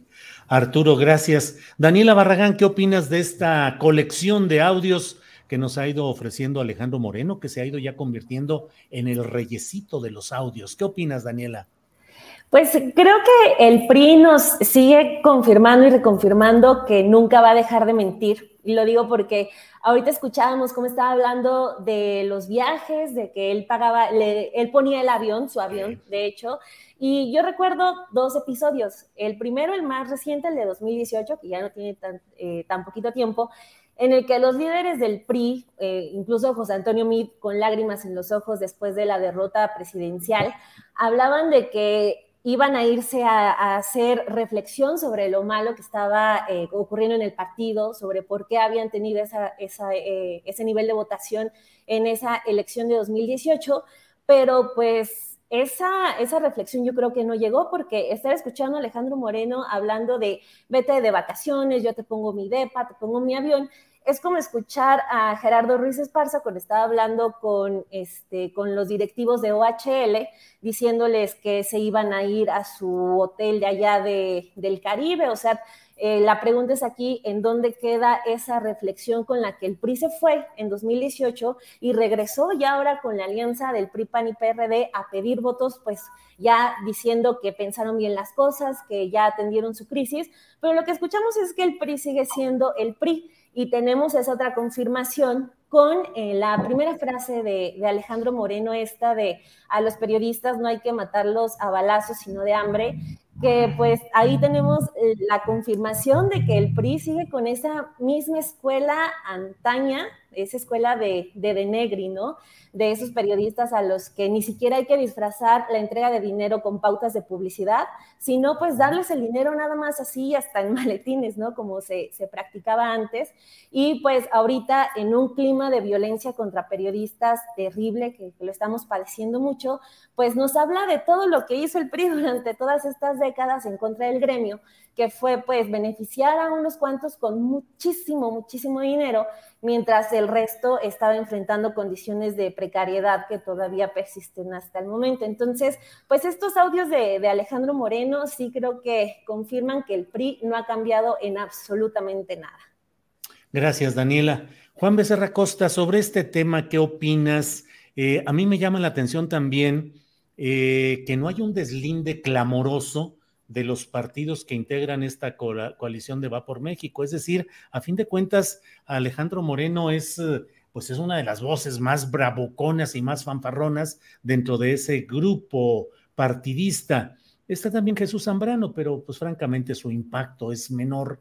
Y, y, bueno, Alejandro Moreno, no hay ese deslinde y también la histeria de muchos uh, periodistas de élite convencional que suelen eh, pues uh, enojarse mucho por circunstancias que a veces ni les corresponden, en realidad no, no es parte de su entorno tradicional profesional, pero cuando hay agresiones a los periodistas de a pie, se enojan y publican y dicen, y ahora no está habiendo ningún deslinde. ¿Cómo ves este tema de Alito y sus aliaditos, Juan Becerra? Vaya que tiene sus aliaditos, entre alacranes no hay mordidas, pero sí piquetes, no muerden. Mira, hace 10 días, Julio, no sé si recuerdan, más o menos, el grupo parlamentario del PRI en la Cámara de Diputados reclamó violencia contra periodistas, algo que llamó y me parece que todos coincidimos que es inadmisible. Y mientras esto sucede, su dirigente, pues ya oímos qué dice, ¿no? Este, ya lo mencionaste tú con este florido lenguaje que, insisto, junto al de Alito, cualquier lenguaje de Perico de Alvarado es fresa. Entonces, pues mira, que a los periodistas no nos maten a balazos, sino de hambre. Bueno, pues este es quien encabeza el Partido Revolucionario Institucional. Y no es menor este asunto, no es una anécdota ahí de un audio. Estamos hablando del presidente de un partido político desde el cual se gestaron durante demasiados años crímenes de lesa humanidad. O sea, desde las tres siglas del PRI, Se ha orquestado una guerra sucia en México, matanzas, desapariciones, de torturas, y la herencia de todos estos y más crímenes está presente en las organizaciones delictivas que hoy operan en México. Pero no solo eso, vemos la herencia de ese PRI, a través del cual se asesinaron a cientos de estudiantes en Tlatelolco, en el Jueves de Corpus, en Acteal, o sea, de ese PRI desde donde el negro Durazo desapareció. Pues vete tú a saber a cuántas personas las saltaba ahí en el río Tula. Bueno, esa herencia está claramente personificada en Alito Moreno, ¿no? Representa la perfección ese PRI que dicen que ya no existe porque ahora es nuevo, pero que en realidad sigue siendo el mismo o incluso hasta peor, nada más que tú pues, ya no tienes sartén en el man, ya no tiene el poder político en el gobierno para ejercer sus atrocidades. Pero al tener a Lito Moreno de dirigente, el prismo, pues está, me parece que perfectamente bien representado, no hay duda en eso. Hay que ver, hablando de deslindes, qué hace el INE en cuanto a los audios, ¿no? que dejan ahí de manera evidente crímenes electorales. ¿No? Ya vamos a ver qué tan eficientes y autónomos se muestran en este asunto, porque en otros hemos visto que no pero que tengan tiempo de hacerlo, porque también ellos en el INE parecen estar muy ocupados revisando cuentas de Twitter de funcionarios, en lugar de desfalcos y crímenes de opositores. Y mira, ya para acabar, Julio, o sea, sí es grave que el dirigente de un partido político tenga este discurso de violencia. O sea, pero grave, también muy grave, que los medios tradicionales hegemónicos hagan mutis hablando de los deslindes que mencionabas, ¿no? Ahí está claramente cuál es la mano que mece la línea, ¿no? O sea, y quienes reaccionaron, porque sí hubo unos que reaccionaron, pues lo hicieron tarde y lo hicieron ante la presión de la contundencia de las voces ciudadanas que cada vez levantan más cercos informativos. Sabremos de ver en qué acaba Lito, en qué acaba el PRI. Digo, de entrada se vaticina una estampida cada vez mayor. Hace un año el PRI perdió, pues a ver si, si, si, si me ayudan a recordar, o sea, perdió Colima, perdió Campeche, eh, Baja California Sur, Zacatecas, Tlaxcala, Sonora, Sinaloa, San Luis Potosí. O sea, de 12 gobernaturas que tenía se quedó con cuatro. Ahora es posible que de esas pierdan al menos tres. Yo veo claramente Hidalgo, Oaxaca y Durango. Y esta estampida, pues hay que tener mucho cuidado a dónde se va y, hay mucho cuidado a ver quién les abre las puertas. Porque acuérdate que el PRI no se crea ni se destruye, solo se transforma. Así es, Juan. Gracias. Eh, Arturo Cano, se ha abierto una discusión acerca de cuál fue el sentido de una frase que pronunció el presidente de la República en su conferencia mañanera y en la que habla eh, de una manera atenuada, digamos, respecto al neoliberalismo.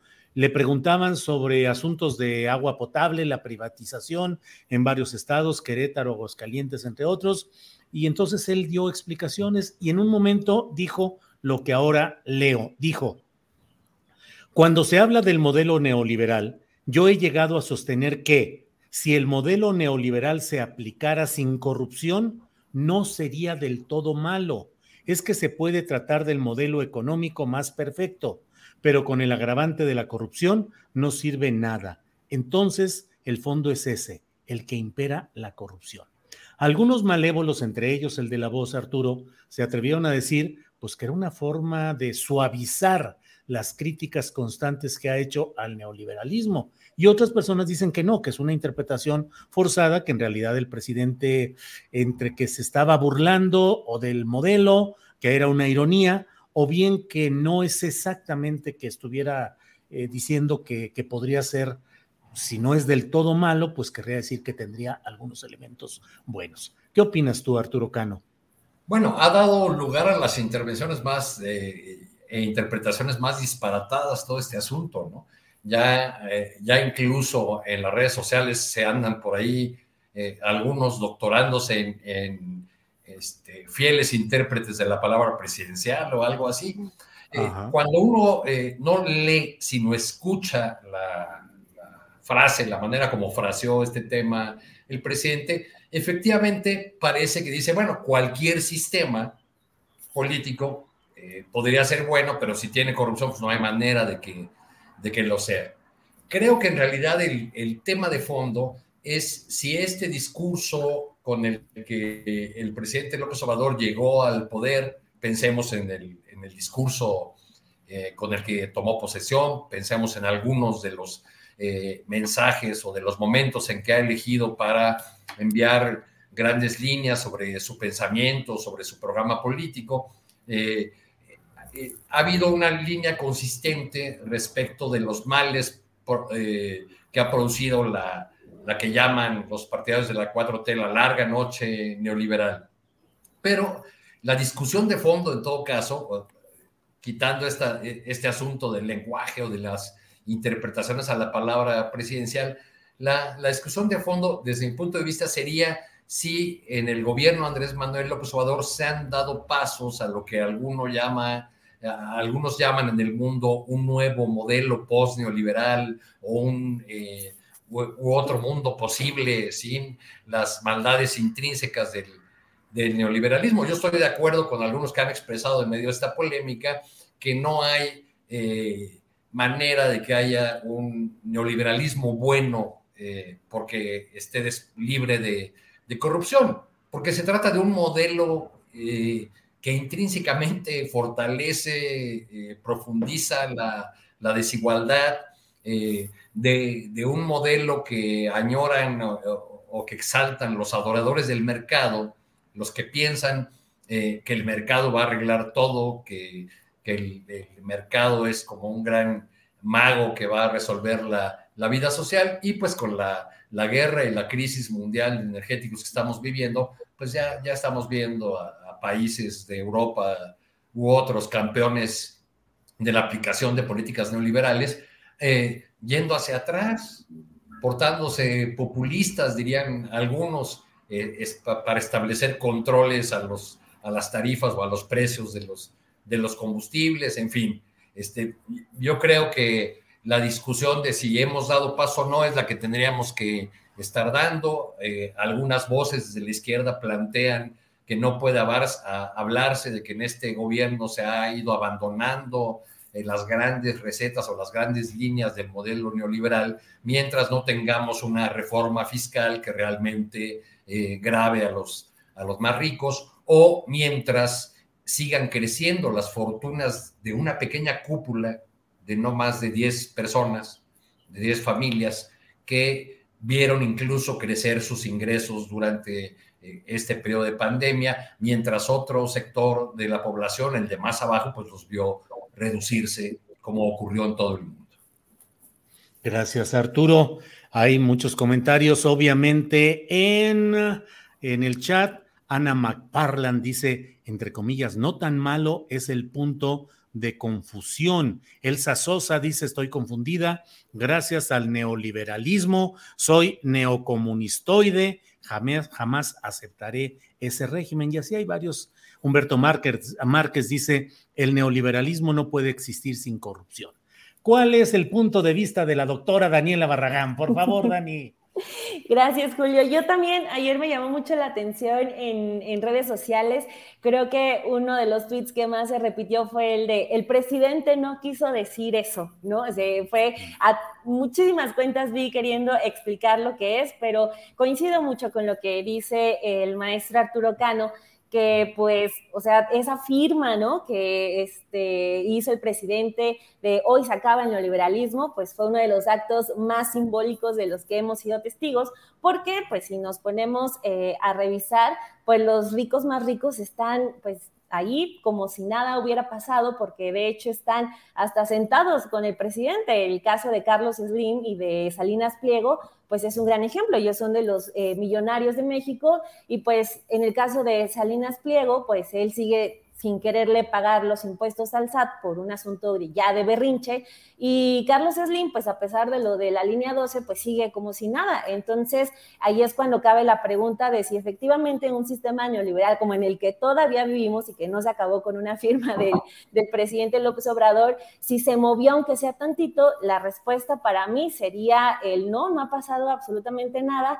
Y también decir que no hay ningún escenario en el que, bueno, desde, mi perspectiva, claro, no hay ningún escenario en el que ese modelo económico pueda no ser corrupto, porque no hay ninguna justificación que permita eh, darnos a entender como por qué todo un modelo económico funciona para una minoría y no para todos. Entonces, eh, solamente eso se puede hacer con corrupción, así que no termino yo de entender esa declaración del presidente López Obrador.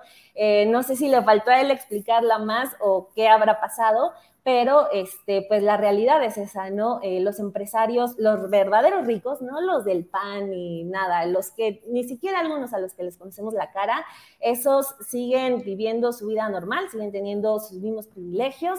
Entonces, pues no sé, no sé si se tocó el neoliberalismo y mucho menos si puede haber un neoliberalismo que no sea corrupto ni agresivo con la mayoría de la población.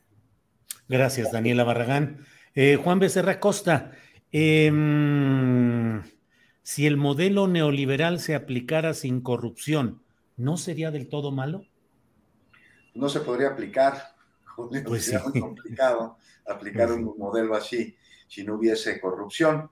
Nada más aquí sí señalar, señalar una cosa, no si siguen los grandes ricos este, aquí en el país, muchos de ellos se sientan con el presidente de la República, forman parte de consejos, el caso Salinas Pliego, ese sí se cuece aparte, ¿no?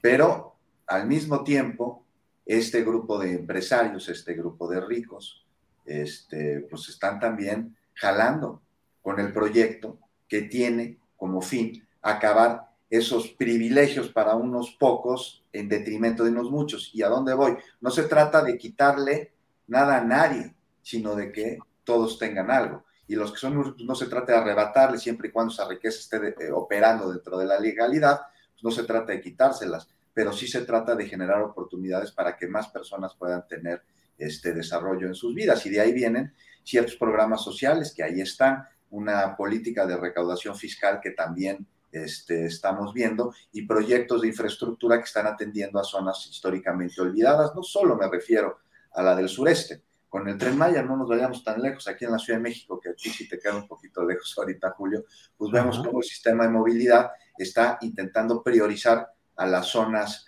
este, de la periferia, también olvidadas desde hace muchísimo tiempo, algo que no solo les beneficia a ellos, sino también a los grandes empresarios, porque sus empleados llegan más temprano y más contentos, porque también van a poder regresar a convivir con su familia en un sistema de transporte seguro. O sea, de esto va un poco. Y también se suma la iniciativa privada porque le conviene. Pero sobre lo que dijo el presidente, a ver, ¿cuántos años de gobierno llevamos? En diciembre, pues ya se cumplen cuatro, ¿no? ¿Cuántas mañaneras? ¿Cuántas declaraciones presidenciales? ¿Cuántos buscapiés con ellas? Y la discusión pública se sigue comiendo todos los pollitos que manda el presidente, todos. O sea, me parece que hasta los manda para jugar, para burlarse, no más por diversión, para ver cómo responde la prensa, la oposición, sus mismos colaboradores. No sé, en fin, aquí hablamos, pues ya vimos, ¿no? Sobre destapes y corcholatas antes de tiempo, sobre consentidos y que a todos los quiere mucho. Y pues hoy ya estamos hablando sobre lo que dijo ayer, sobre el neoliberalismo, ¿no? O sea, si le quitamos la corrupción, no sería del todo malo. Del todo malo. Y es que con la corrupción, pues todo malo con el sistema neoliberal. A ver, quitarle la corrupción al neoliberalismo sería como quitarle al Ferrari a Magno. No funciona. O sea, detrás sin corrupción sería imposible construir un modelo que premia la riqueza y que castiga la pobreza y que vea a las organizaciones obreras como una amenaza al desarrollo. O sea, que pone en las manos de los privados los recursos de la nación. Ya vimos de qué manera que basa el crecimiento en la competencia y que deja que todo sea regulado por el mercado, enalteciendo la falacia de la teoría del derrame. O sea, ¿cómo haces eso sin corrupción? No se puede. Me parece que claramente el presidente está jugando, ¿no? O sea, sin corrupción el modelo neoliberal no sería del todo malo, es como decir que sin químicos corrosivos el veneno no sería del todo malo.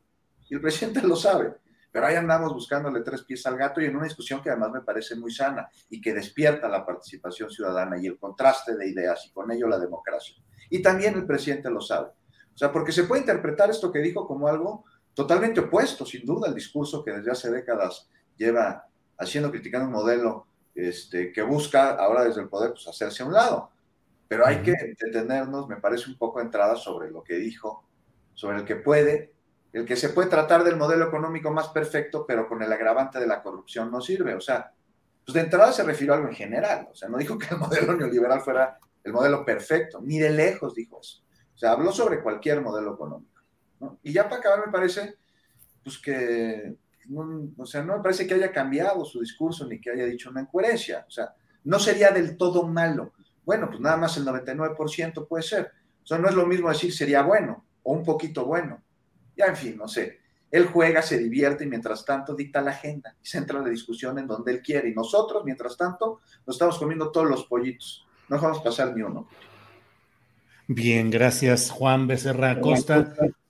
Arturo Cano, em, pues qué cosas en, en, Jalisco, en Guadalajara específicamente, pues ha habido protestas y se convoca a marchas y hay una reacción de los tres poderes de, de, la entidad, es decir, el gobernador Alfaro, el poder judicial, el poder legislativo, en el cual se oponen a lo que dicen que es la continuidad del cacicazgo de Raúl Padilla, que es el nombre emblemático de un poder de 30 años que se ha sostenido en esta que es eh, eh, seguramente la segunda universidad pública más importante del país, pero que siempre todo se asocia con Raúl Padilla, que ha sido el jefe político de esa universidad.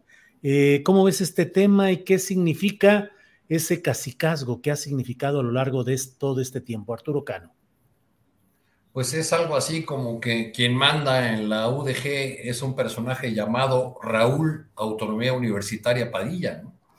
porque eh, la autonomía universitaria se ha convertido en una gran coartada para el dominio, para la continuidad de grupos eh, como el de Raúl Padilla, que sin, eh, que sin duda es uno de, una de las expresiones más acabadas de un control vertical, caciquil, de, los recursos de toda una institución que recibe eh, enormes eh, sumas del erario eh, y que hacia afuera despliega la defensa de las libertades, de la libertad de expresión, la promoción de la cultura, que tiene en sus manos una feria internacional del libro que se ha acreditado en, en todo el mundo, un personaje que se rodea eh, eh, o que se hace acompañar continuamente de premios Nobel, de, grandes pensadores, que, que, lava su imagen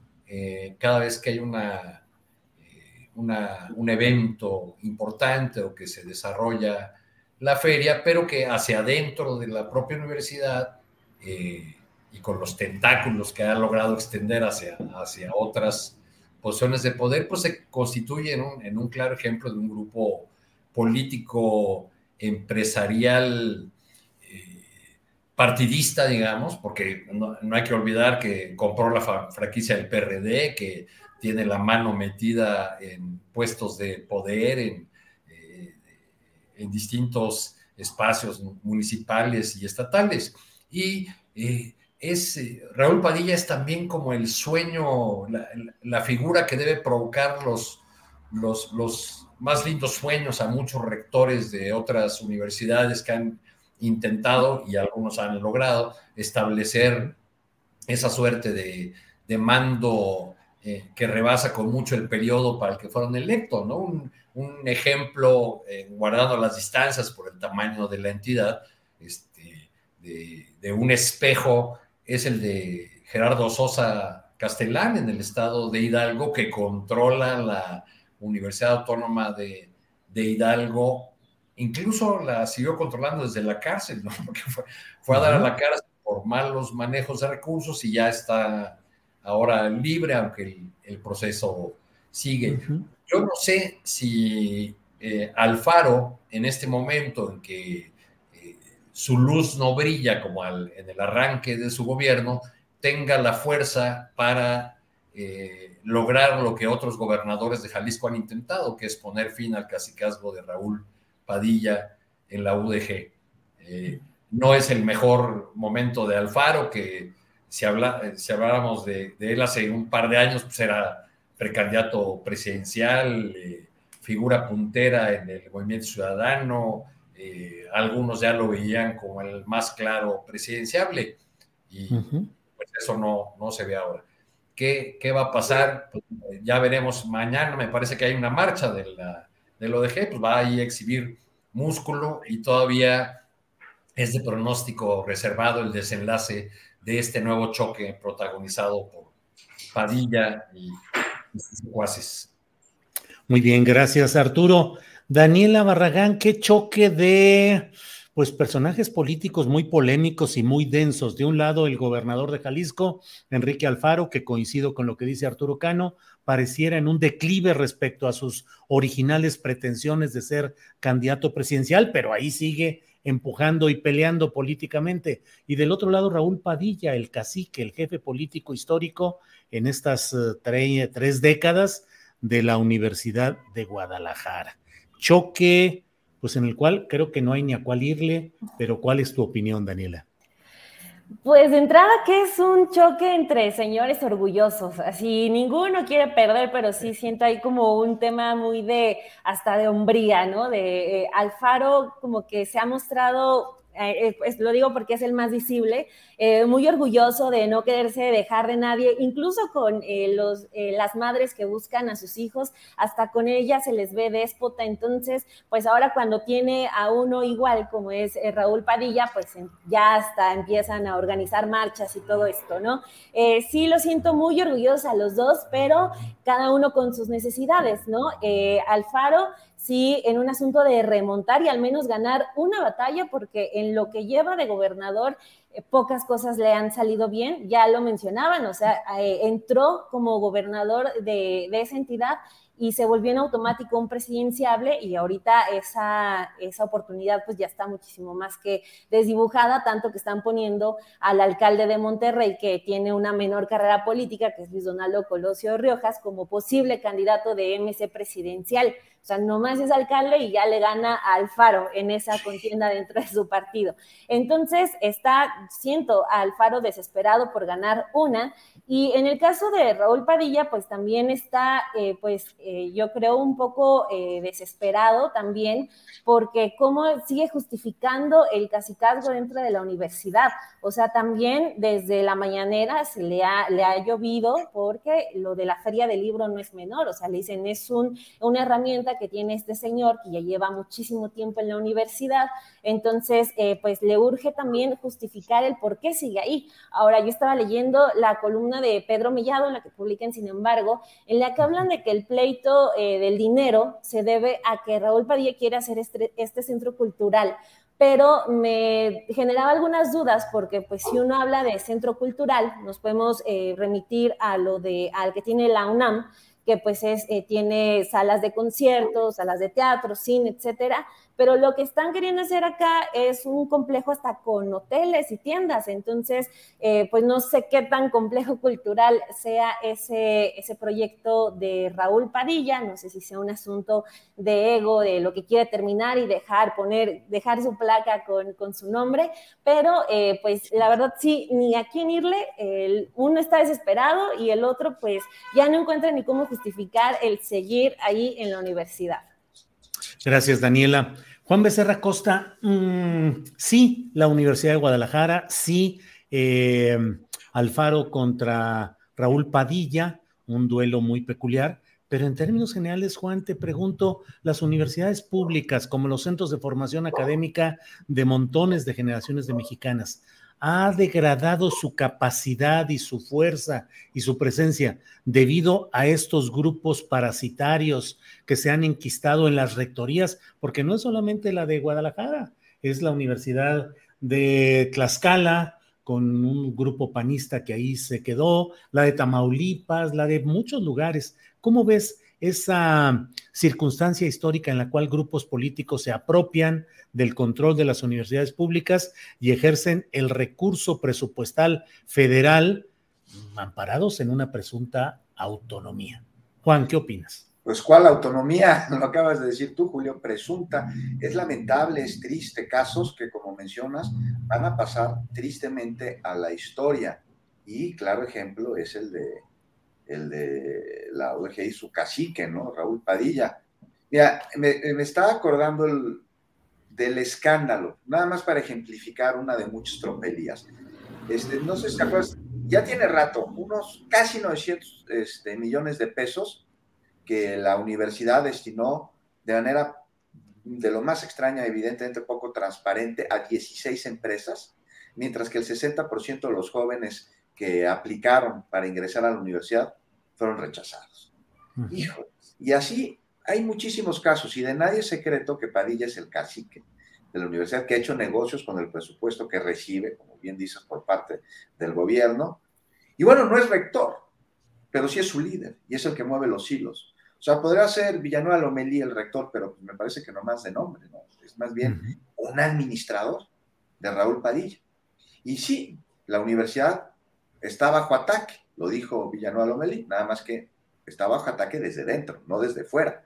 Este, ha dejado atrás su misión, Julio, o sea, la de educar de manera autónoma, la de preparar a sus alumnos, se ha convertido en un negocio redondo, Daniela, lo decías claramente, o sea, quieren hacer un centro cultural con hoteles y con tiendas, seguramente de franquicias, ¿no? Hay malos manejos, hay evidencia de estos malos manejos. La evidencia de estos malos manejos y, y recortes presupuestales y confrontaciones con los tres órdenes de gobierno del Estado, pues hay chantaje, hay extorsión para obtener más dinero público, no es otra cosa. Ahí está el desplegado, ¿no? en el que dice ya basta a los abusos de los gángsters, bueno, no dice gángsters, yo digo gángsters, al interior de la universidad, ¿no? Los tres poderes del Estado, el ejecutivo, el legislativo y el judicial, coinciden en que no se va a permitir el engaño a la comunidad universitaria, a la ciudadanía, ni, ni el dinero público, ¿no? Que se utiliza, pues más bien para defender un grupo político y para hacer negocio.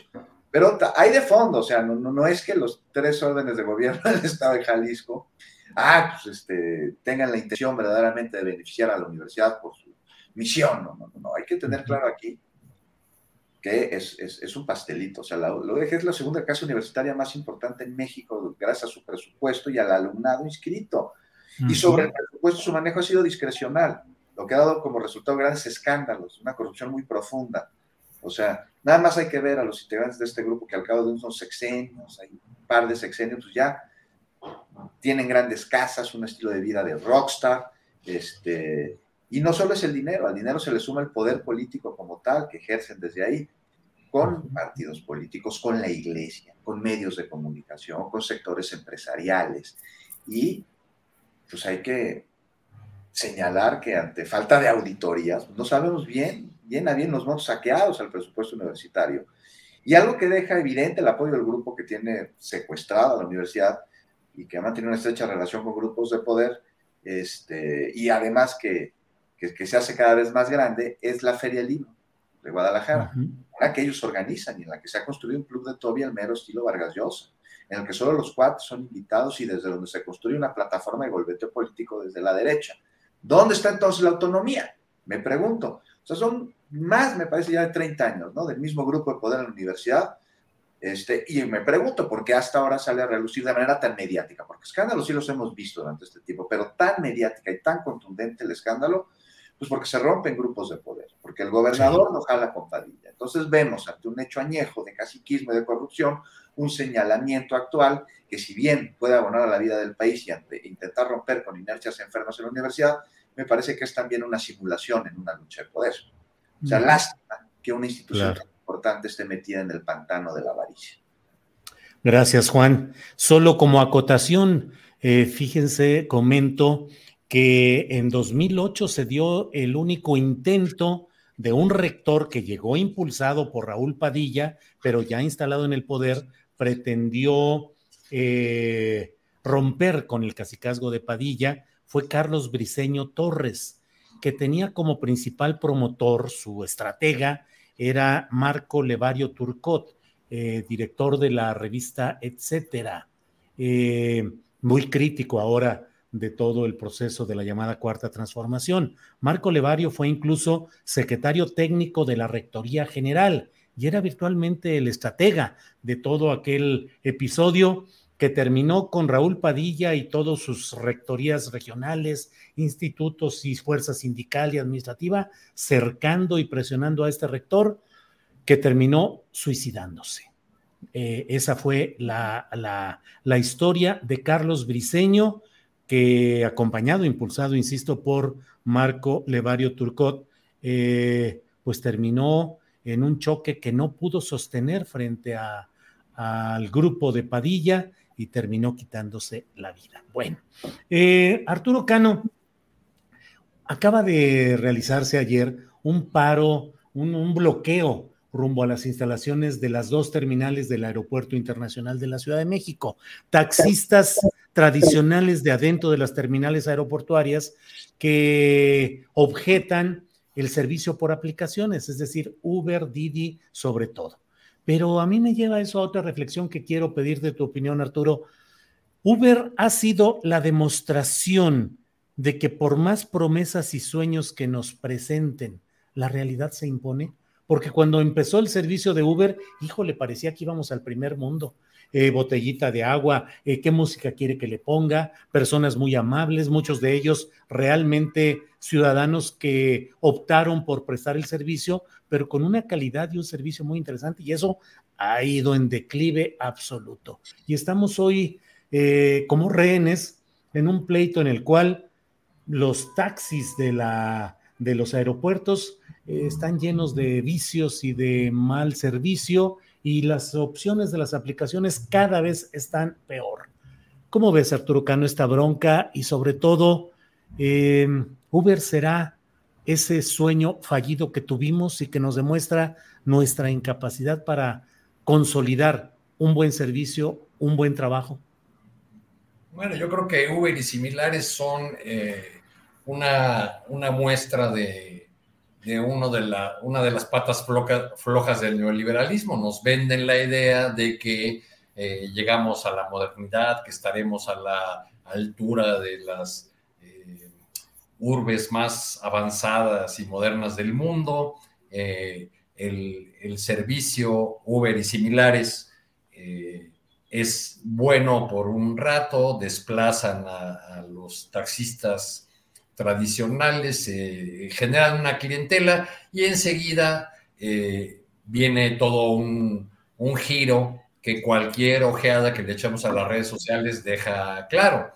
Es eh, mal servicio, cada vez más quejas porque la empresa no se hace absolutamente responsable de nada, tarifas altísimas, muchas veces abusivas cuando hay fenómenos como lluvia o, simplemente más tráfico o simplemente cuando el algoritmo de la aplicación decide que hay que eh, mandarle un mensaje al usuario diciendo que hay mucha demanda y que por lo tanto las tarifas subirán.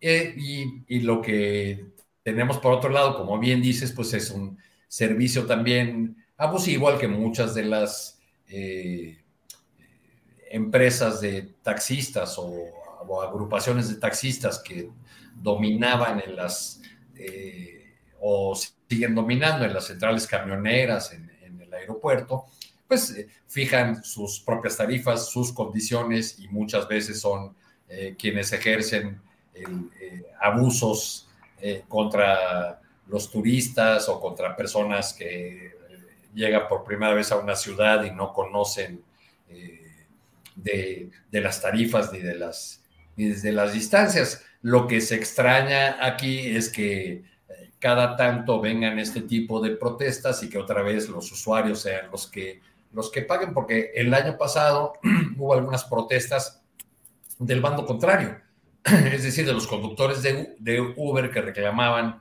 eh, que, que, los, que en acuerdo con las agrupaciones de taxistas que trabajan dentro del aeropuerto, eh, la Guardia Nacional retiraba rápidamente sus, sus vehículos y que después les costaba un ojo de la cara poder sacarlos de los, de los corralones. Esta vez fueron los del bando de los establecidos dentro del aeropuerto, pero al final quien pierde es el, usuario, quien es, eh, es la persona que necesita llegar al aeropuerto o salir de él y se extraña eh, otra vez la ausencia tanto de políticas regulatorias que no, eh, la autoridad no ha sido lo suficientemente clara sobre qué camino procede con, con estas aplicaciones y sus obligaciones laborales y sus obligaciones respecto de la seguridad de los, de los usuarios, eh, ni tampoco ha podido arreglar a lo largo de, ya bastante tiempo de conflicto estos choques que se llevan entre las patas a los usuarios. Gracias, Arturo. Daniela Barragán. Eh, Daniela, ¿Te, ilusionaste tú cuando empezó el servicio de Uber? ¿Te pareció que realmente íbamos a tener un paso adelante en la prestación de ese servicio de transporte eh, en vehículos eh, particulares mediante estas aplicaciones? ¿Cómo te fue al principio y cuál es tu experiencia a estas alturas y cómo ves estos pleitos entre taxistas tradicionales y los de aplicaciones? Daniela, por favor. Pues claro que apantalló. Eh, digo, padecemos, todos hemos padecido el mal transporte público en todo el país, no solo en la Ciudad de México, sino en todo el país. Entonces, pues un servicio un poco más o menos decente, pues claro que era la maravilla, pero eh, creo que sí fue como flor de un solo día este caso de Uber, porque al menos en el caso de las mujeres, no solamente fue de, ay, va a haber botellita de agua gratis y que te pongan música, sino que era pues la oportunidad de poder tener la cara de con quién ibas a viajar, poder compartir los viajes, tener un poco más de seguridad, pero pues vemos que de, eh, o sea, eso no ha servido de absolutamente nada porque son varios los casos de mujeres que han sido agredidas por estos conductores de Uber, Didi, etcétera. Entonces, pues nos apantalló a todos y sin más, pues eh, terminó siendo exactamente lo mismo, solamente que ahora tenemos incluso un poquito más de datos o placas de, de los agresores, ¿no? Para cientos de mujeres y eso es pues lamentable porque termina pues limitándote a hacer muchas actividades. Pero creo que eh, en general el más beneficiado de todo esto, de que eh, durante años estemos teniendo manifestaciones de taxistas o manifestaciones de conductores de Uber, pues ha sido, eh, han sido los gobiernos, porque cuando salió Uber, supongo que lavaron las manos al decir, pues ya no tenemos que meternos a ordenar el transporte público. Y lo menciono porque, por ejemplo, al menos en el Estado de México, pues eh, no, no hay gobernador que quiera meterse a ordenar el transporte público. ¿Por qué? Porque son votos, son bancos de votos que históricamente han, respaldado al PRI en, el Estado de México, que es el único partido que ha gobernado esa entidad en su historia. Entonces, pues ellos fueron los, los más beneficiados porque les conviene tener, pues ahora también esta otra empresa que también llegó con esta falsa idea de eh, tienes que ser, tú puedes ser tu propio jefe y puedes ser eh, dueño de tu tiempo y tú decides cuándo trabajar, pero pues en realidad esas ideas de tú eres tu propio jefe son propuestas laborales precarias porque la empresa no tiene ninguna responsabilidad con la seguridad de los trabajadores, ¿no? Entonces pues empezaron a expandirse, eso también pues eh, llegó a los repartidores de comida que a cada rato nos enteramos de que ya atropellaron a uno que iba entregando comida en la bicicleta y pues al final de cuentas eh, pues Uber está ganando, Didi está ganando millones, millones de pesos eh, y nosotros somos los que seguimos padeciendo un transporte público que no está regulado, que no está en buenas condiciones. En muchos estados es súper común que aumenten los precios sin ningún aviso, sin ningún permiso de las autoridades. Entonces, a final de cuentas, eh, los gobiernos fueron los más beneficiados de la llegada de esta, de esta empresa, que, insisto, fue como flor de un solo día porque apantalló con la botellita de agua y hasta ahí quedó todo. Gracias, Daniela. Eh, Juan Becerra Costa, em, aplicaciones para el transporte, movilidad, promesas, sueños y realidad. ¿Cómo ves el asunto, Juan? No, pues Uber fue un menú de degustación, ¿no? Que duró ahí alguna temporada, como cuando abren una fondita, un restaurante y se esmeran mucho, dan una degustación, te muy bien y ya luego bajan la calidad o sacan un nuevo producto y sabe muy rico al principio ya luego a los seis meses lo sigues comprando, ya no te sabe igual, así los heladitos que hacen, este, así me parece que, que, que, eso es lo que sucedió con Uber. Ahora, lo que sucede, eh, que podemos ver en el aeropuerto y que se extiende a todas las ciudades, ahora lo pudimos ver en el aeropuerto, pero es un problema que se extiende a toda la ciudad y a otras ciudades, es un símbolo claro de que a los últimos que se busca atender con el asunto de transporte es al usuario. Y el asunto del transporte terrestre desde el aeropuerto de la capital, pues no es excepción, queda clarísimo, ¿no? De entrada, ¿cómo lo hicieron? O sea, bloquearon los accesos. Una acción que a quién afecta principalmente.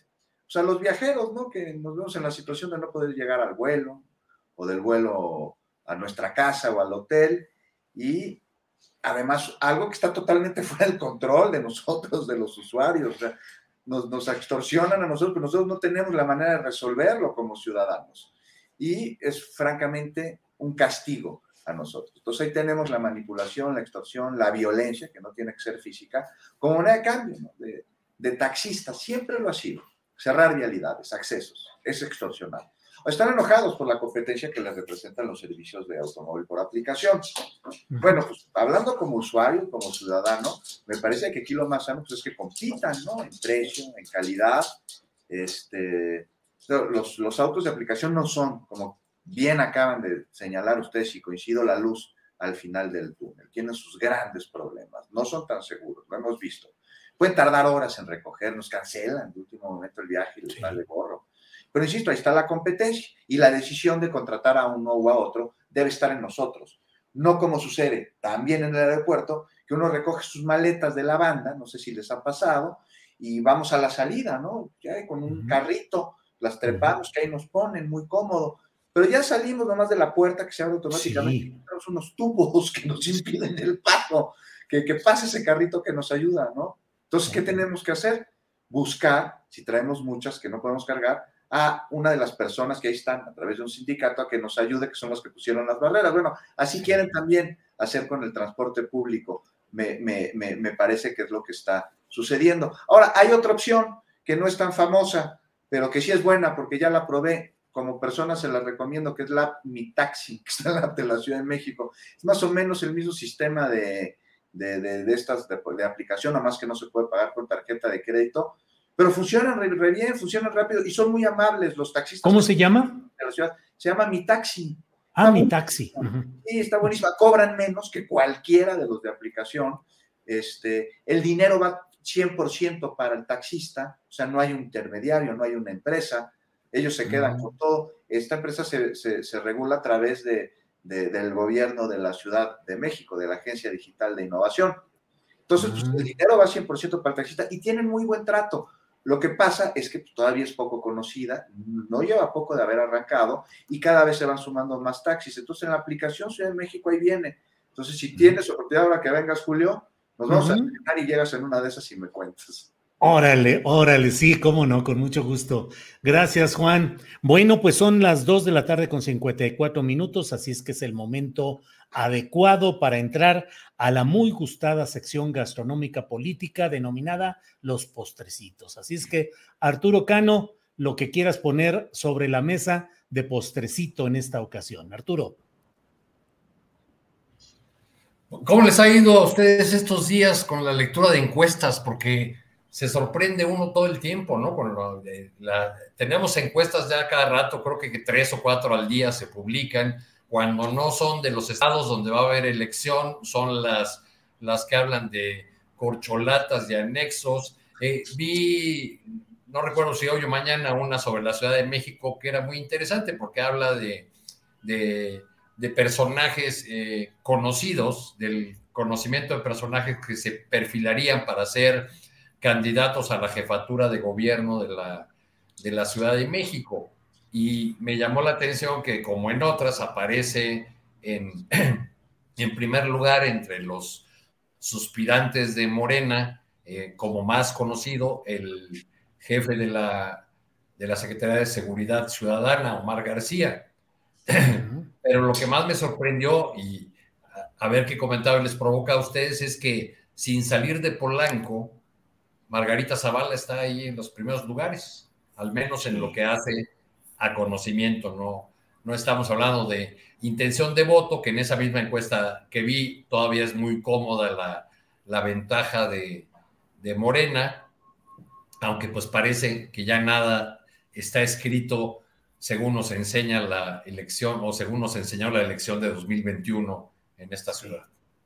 Arturo, y sin embargo, se menciona mucho en los ámbitos eh, del poder real, pues que una carta para la gubernatura de la Ciudad de México sería nuestra, quien fue nuestra compañera reportera, Rosa Isela, Rosa Isela Rodríguez, que dicen que podría ser la carta real, la que más impulsaría el propio presidente López Obrador para esa candidatura en la Ciudad de México. Rosa Isela, que ha ocupado varios cargos, eh, ha sido secretaria de Desarrollo Social, fue secretaria de Gobierno. Ella fue en el primer tramo quien estuvo al frente de todo esto, pero pues ya iremos Anduve compartiendo el, reporteo con ella en aquellos eh, lejanos días de las movilizaciones contra Pemex encabezadas por un señor de apellido López Obrador allá en Tabasco. Este, ella por la jornada, yo estaba en reforma en aquel, en aquel entonces, este, y desde entonces ya se perfilaba o se iba construyendo esta relación tan cercana que, que terminó teniendo con el ahora presidente de la República. Así es, Arturo, gracias. Daniela Barragán, postrecito sobre la mesa, lo que desees, por favor. Solo decir que en caso de que se concretara Margarita Zavala como jefa de gobierno de la Ciudad de México, ya tendríamos como una Sandra Cuevas a la décima potencia, entonces, qué miedo. ya estamos padeciendo en la Cuauhtémoc, no me imagino a, Margarita Zavala en, toda la capital, pero bueno, mi postrecito es de el dato que eh, al inicio estábamos hablando de lo del PRI, porque lo que va a pasar en las próximas elecciones va a ser bueno. Eh, bueno, yo siempre traigo mis notas de aquí de, sin embargo, eh, porque estamos publicando un especial sobre cómo va la votación del PRI y de verdad que está en números rojos, o sea, hace 22 años gobernaba más de la mitad del país y si se confirman los números de las encuestas, eh, después del 5 de junio solamente le quedarían dos estados eh, Coahuila y el Estado de México que renuevan candidato eh, el próximo año, en 2023. Y pues eh, si ahí también se logra la transición, porque son estados que ya lo decía hace rato, no, no han optado por otro partido, si se logra dar la transición, estaremos hablando que en 2023 el PRI ya no gobernaría ni un solo estado. Entonces, pues ahí estamos hablando pues eh, del resultado de Alejandro Moreno en el PRI. No sé cómo lo vayan a calificar sus, eh, los miembros del partido tuve la oportunidad de platicar con algunos para un texto que vamos a publicar y pues están todavía como esperando el último momento, no les gusta hablar de, eh, de, fracaso, pero pues de que ya se están viendo sin ningún estado en sus manos, ya eso es una realidad y pues para todos nosotros va a ser, pues no sé, quizá un momento muy emocionante el decir que el PRI no gobierna ninguna entidad. Híjole, así es, Daniela. Gracias. Juan Becerra Costa, postrecito en el final del final, porque ya es usted quien cierra esta mesa de periodismo. Juan. No, pues qué impresión, ¿no? Que así como el último añico del PRD fue Aureoles, el último añico del PRI va a ser el holograma del mazo. Terrible. No, pues mi postrecito es muy amargo, no es postrecito. Una vez más se registró este tiroteo, ¿no? En Estados Unidos, una vez más en una escuela en Estados Unidos, ahora en Texas Niños muertos, asesinados, también asesinado el agresor, dos maestras. Y mientras todo esto sucede, el fiscal de Texas dice que la solución aquí tiene que ser armar a los maestros. Imagínate, así el país en el que es más fácil comprar este, arma, una pistola, que una cerveza para un adolescente. Otra vez se abre la discusión, otra vez se abre el debate sobre la regulación de las armas. Y otra vez, después de este debate, que quedará solo en palabras, las armas seguirán en las manos de las personas. Unas armas que además se pueden conseguir en cualquier supermercado y que muchas de ellas ingresan a nuestro territorio y con ellas nuestros hermanos están matando. Terrible. Bueno, pues Juan Becerra Costa, gracias por esta parte final. Eh, un día de estos hay que ponernos a discutir y hacer una buena mesa preguntándonos si de veras con eh, el holograma del mazo y con el moreirismo de Coahuila, que fueran ya eliminados electoralmente, se acaba el PRI, o como diría Juan Becerra Costa, el PRI solo se transforma y preguntarnos si ese priismo o muchas prácticas no se trasladan a muchos candidatos y a muchas fórmulas de Morena. Pero eso es para otra ocasión. Vean con qué carácter provocador lo dejo al final, ya para cerrar esto, y ojalá lo platiquemos próximamente. Arturo, gracias y buenas tardes. De Morena y todos los partidos, Julio, porque no hay, no hay que olvidar que incluso el PAN ya ha tenido presidentes muy priistas. Sí. Muy buenas tardes, compañeros de, de, mesa, y muchas gracias a todos quienes nos acompañaron. Daniela Barragán, nuestra invitada especial de este día. Muchas gracias, Daniela, por acompañarnos. Gracias a ti, Julio Adriana Buentello, que anda por ahí todavía malita, le mandamos abrazos y también gracias por la invitación y un gusto haber estado con Arturo y Juan Becerra. Muchas gracias a todos y den like. Den likes, pongan los likes. Muy bien, Daniela. Gracias. Juan Becerra Costa, gracias. Buenas tardes. Muy buenas tardes, Julio, Arturo, Daniela, también un, un abrazo a Alberto y con muchas ganas de que hablemos de eso que estás proponiendo Julio, porque no olvidemos que estamos en manos de sectas surgen precisamente del PRI de inicios del siglo XX. Bueno, pues ya quedamos emplazados. Gracias, nos vemos pronto. Hasta luego. Gracias. Bien, pues ha sido la mesa de periodistas de este miércoles. Muchas gracias por estar a lo largo de este programa. Eh, en términos generales, creo que hemos eh, podido informar de lo más relevante, de lo que ha habido en este día. Eh, y bueno, ya le dije que nos desmonetizaron desde el principio. Caray, cada que ponemos temas como eh, el de hoy relacionado con estos talamontes y los riesgos en el Estado de México. Eh, ayer tuvimos otro tema parecido. Ayer nos desmonetizaron y se acabó. No, no hubo reconsideración. Hoy vamos a meter nuestro recurso de de pedir revisión, porque bueno, pues consideramos que no hacemos algo, un periodismo ni amarillista, ni escandaloso, ni eh, impropio, ni falso, ni fundado en fake news o cosas por el estilo, pero bueno, y veo a veces otro tipo de programas y otro tipo de actividades en YouTube y digo, híjole, qué suerte tienen de que no los castigan, qué bueno que así sea, pero a nosotros sí, con frecuencia nos cae esa guillotina. Bueno, pues eh, muchas gracias por eh, acompañarnos en este programa que aquí llega a su fin. Muchas gracias a todos. Hay muchos comentarios en el chat que leemos siempre con mucho interés. Nos vemos mañana aquí de 1 a 3 de la tarde, hoy a las 9 de la noche en Astillero Informa. Gracias, saludos a la audiencia, gracias a la tripulación astillero, a Diana Buentello, que ya va mejorcita, que ya va saliendo. Y bueno, pues ahí seguimos caminando. Gracias, hasta mañana.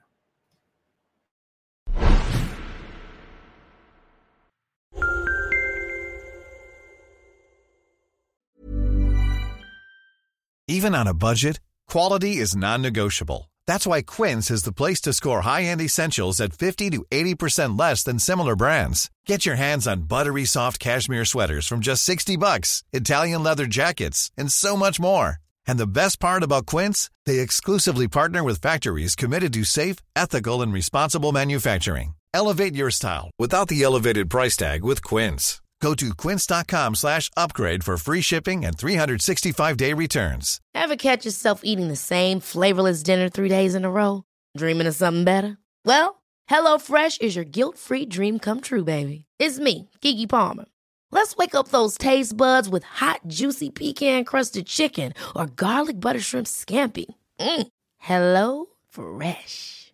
Stop dreaming of all the delicious possibilities and dig in at HelloFresh.com. Let's get this dinner party started.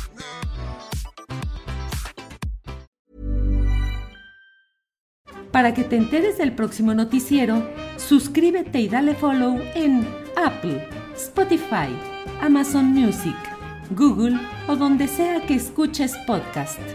Te invitamos a visitar nuestra página julioastillero.com.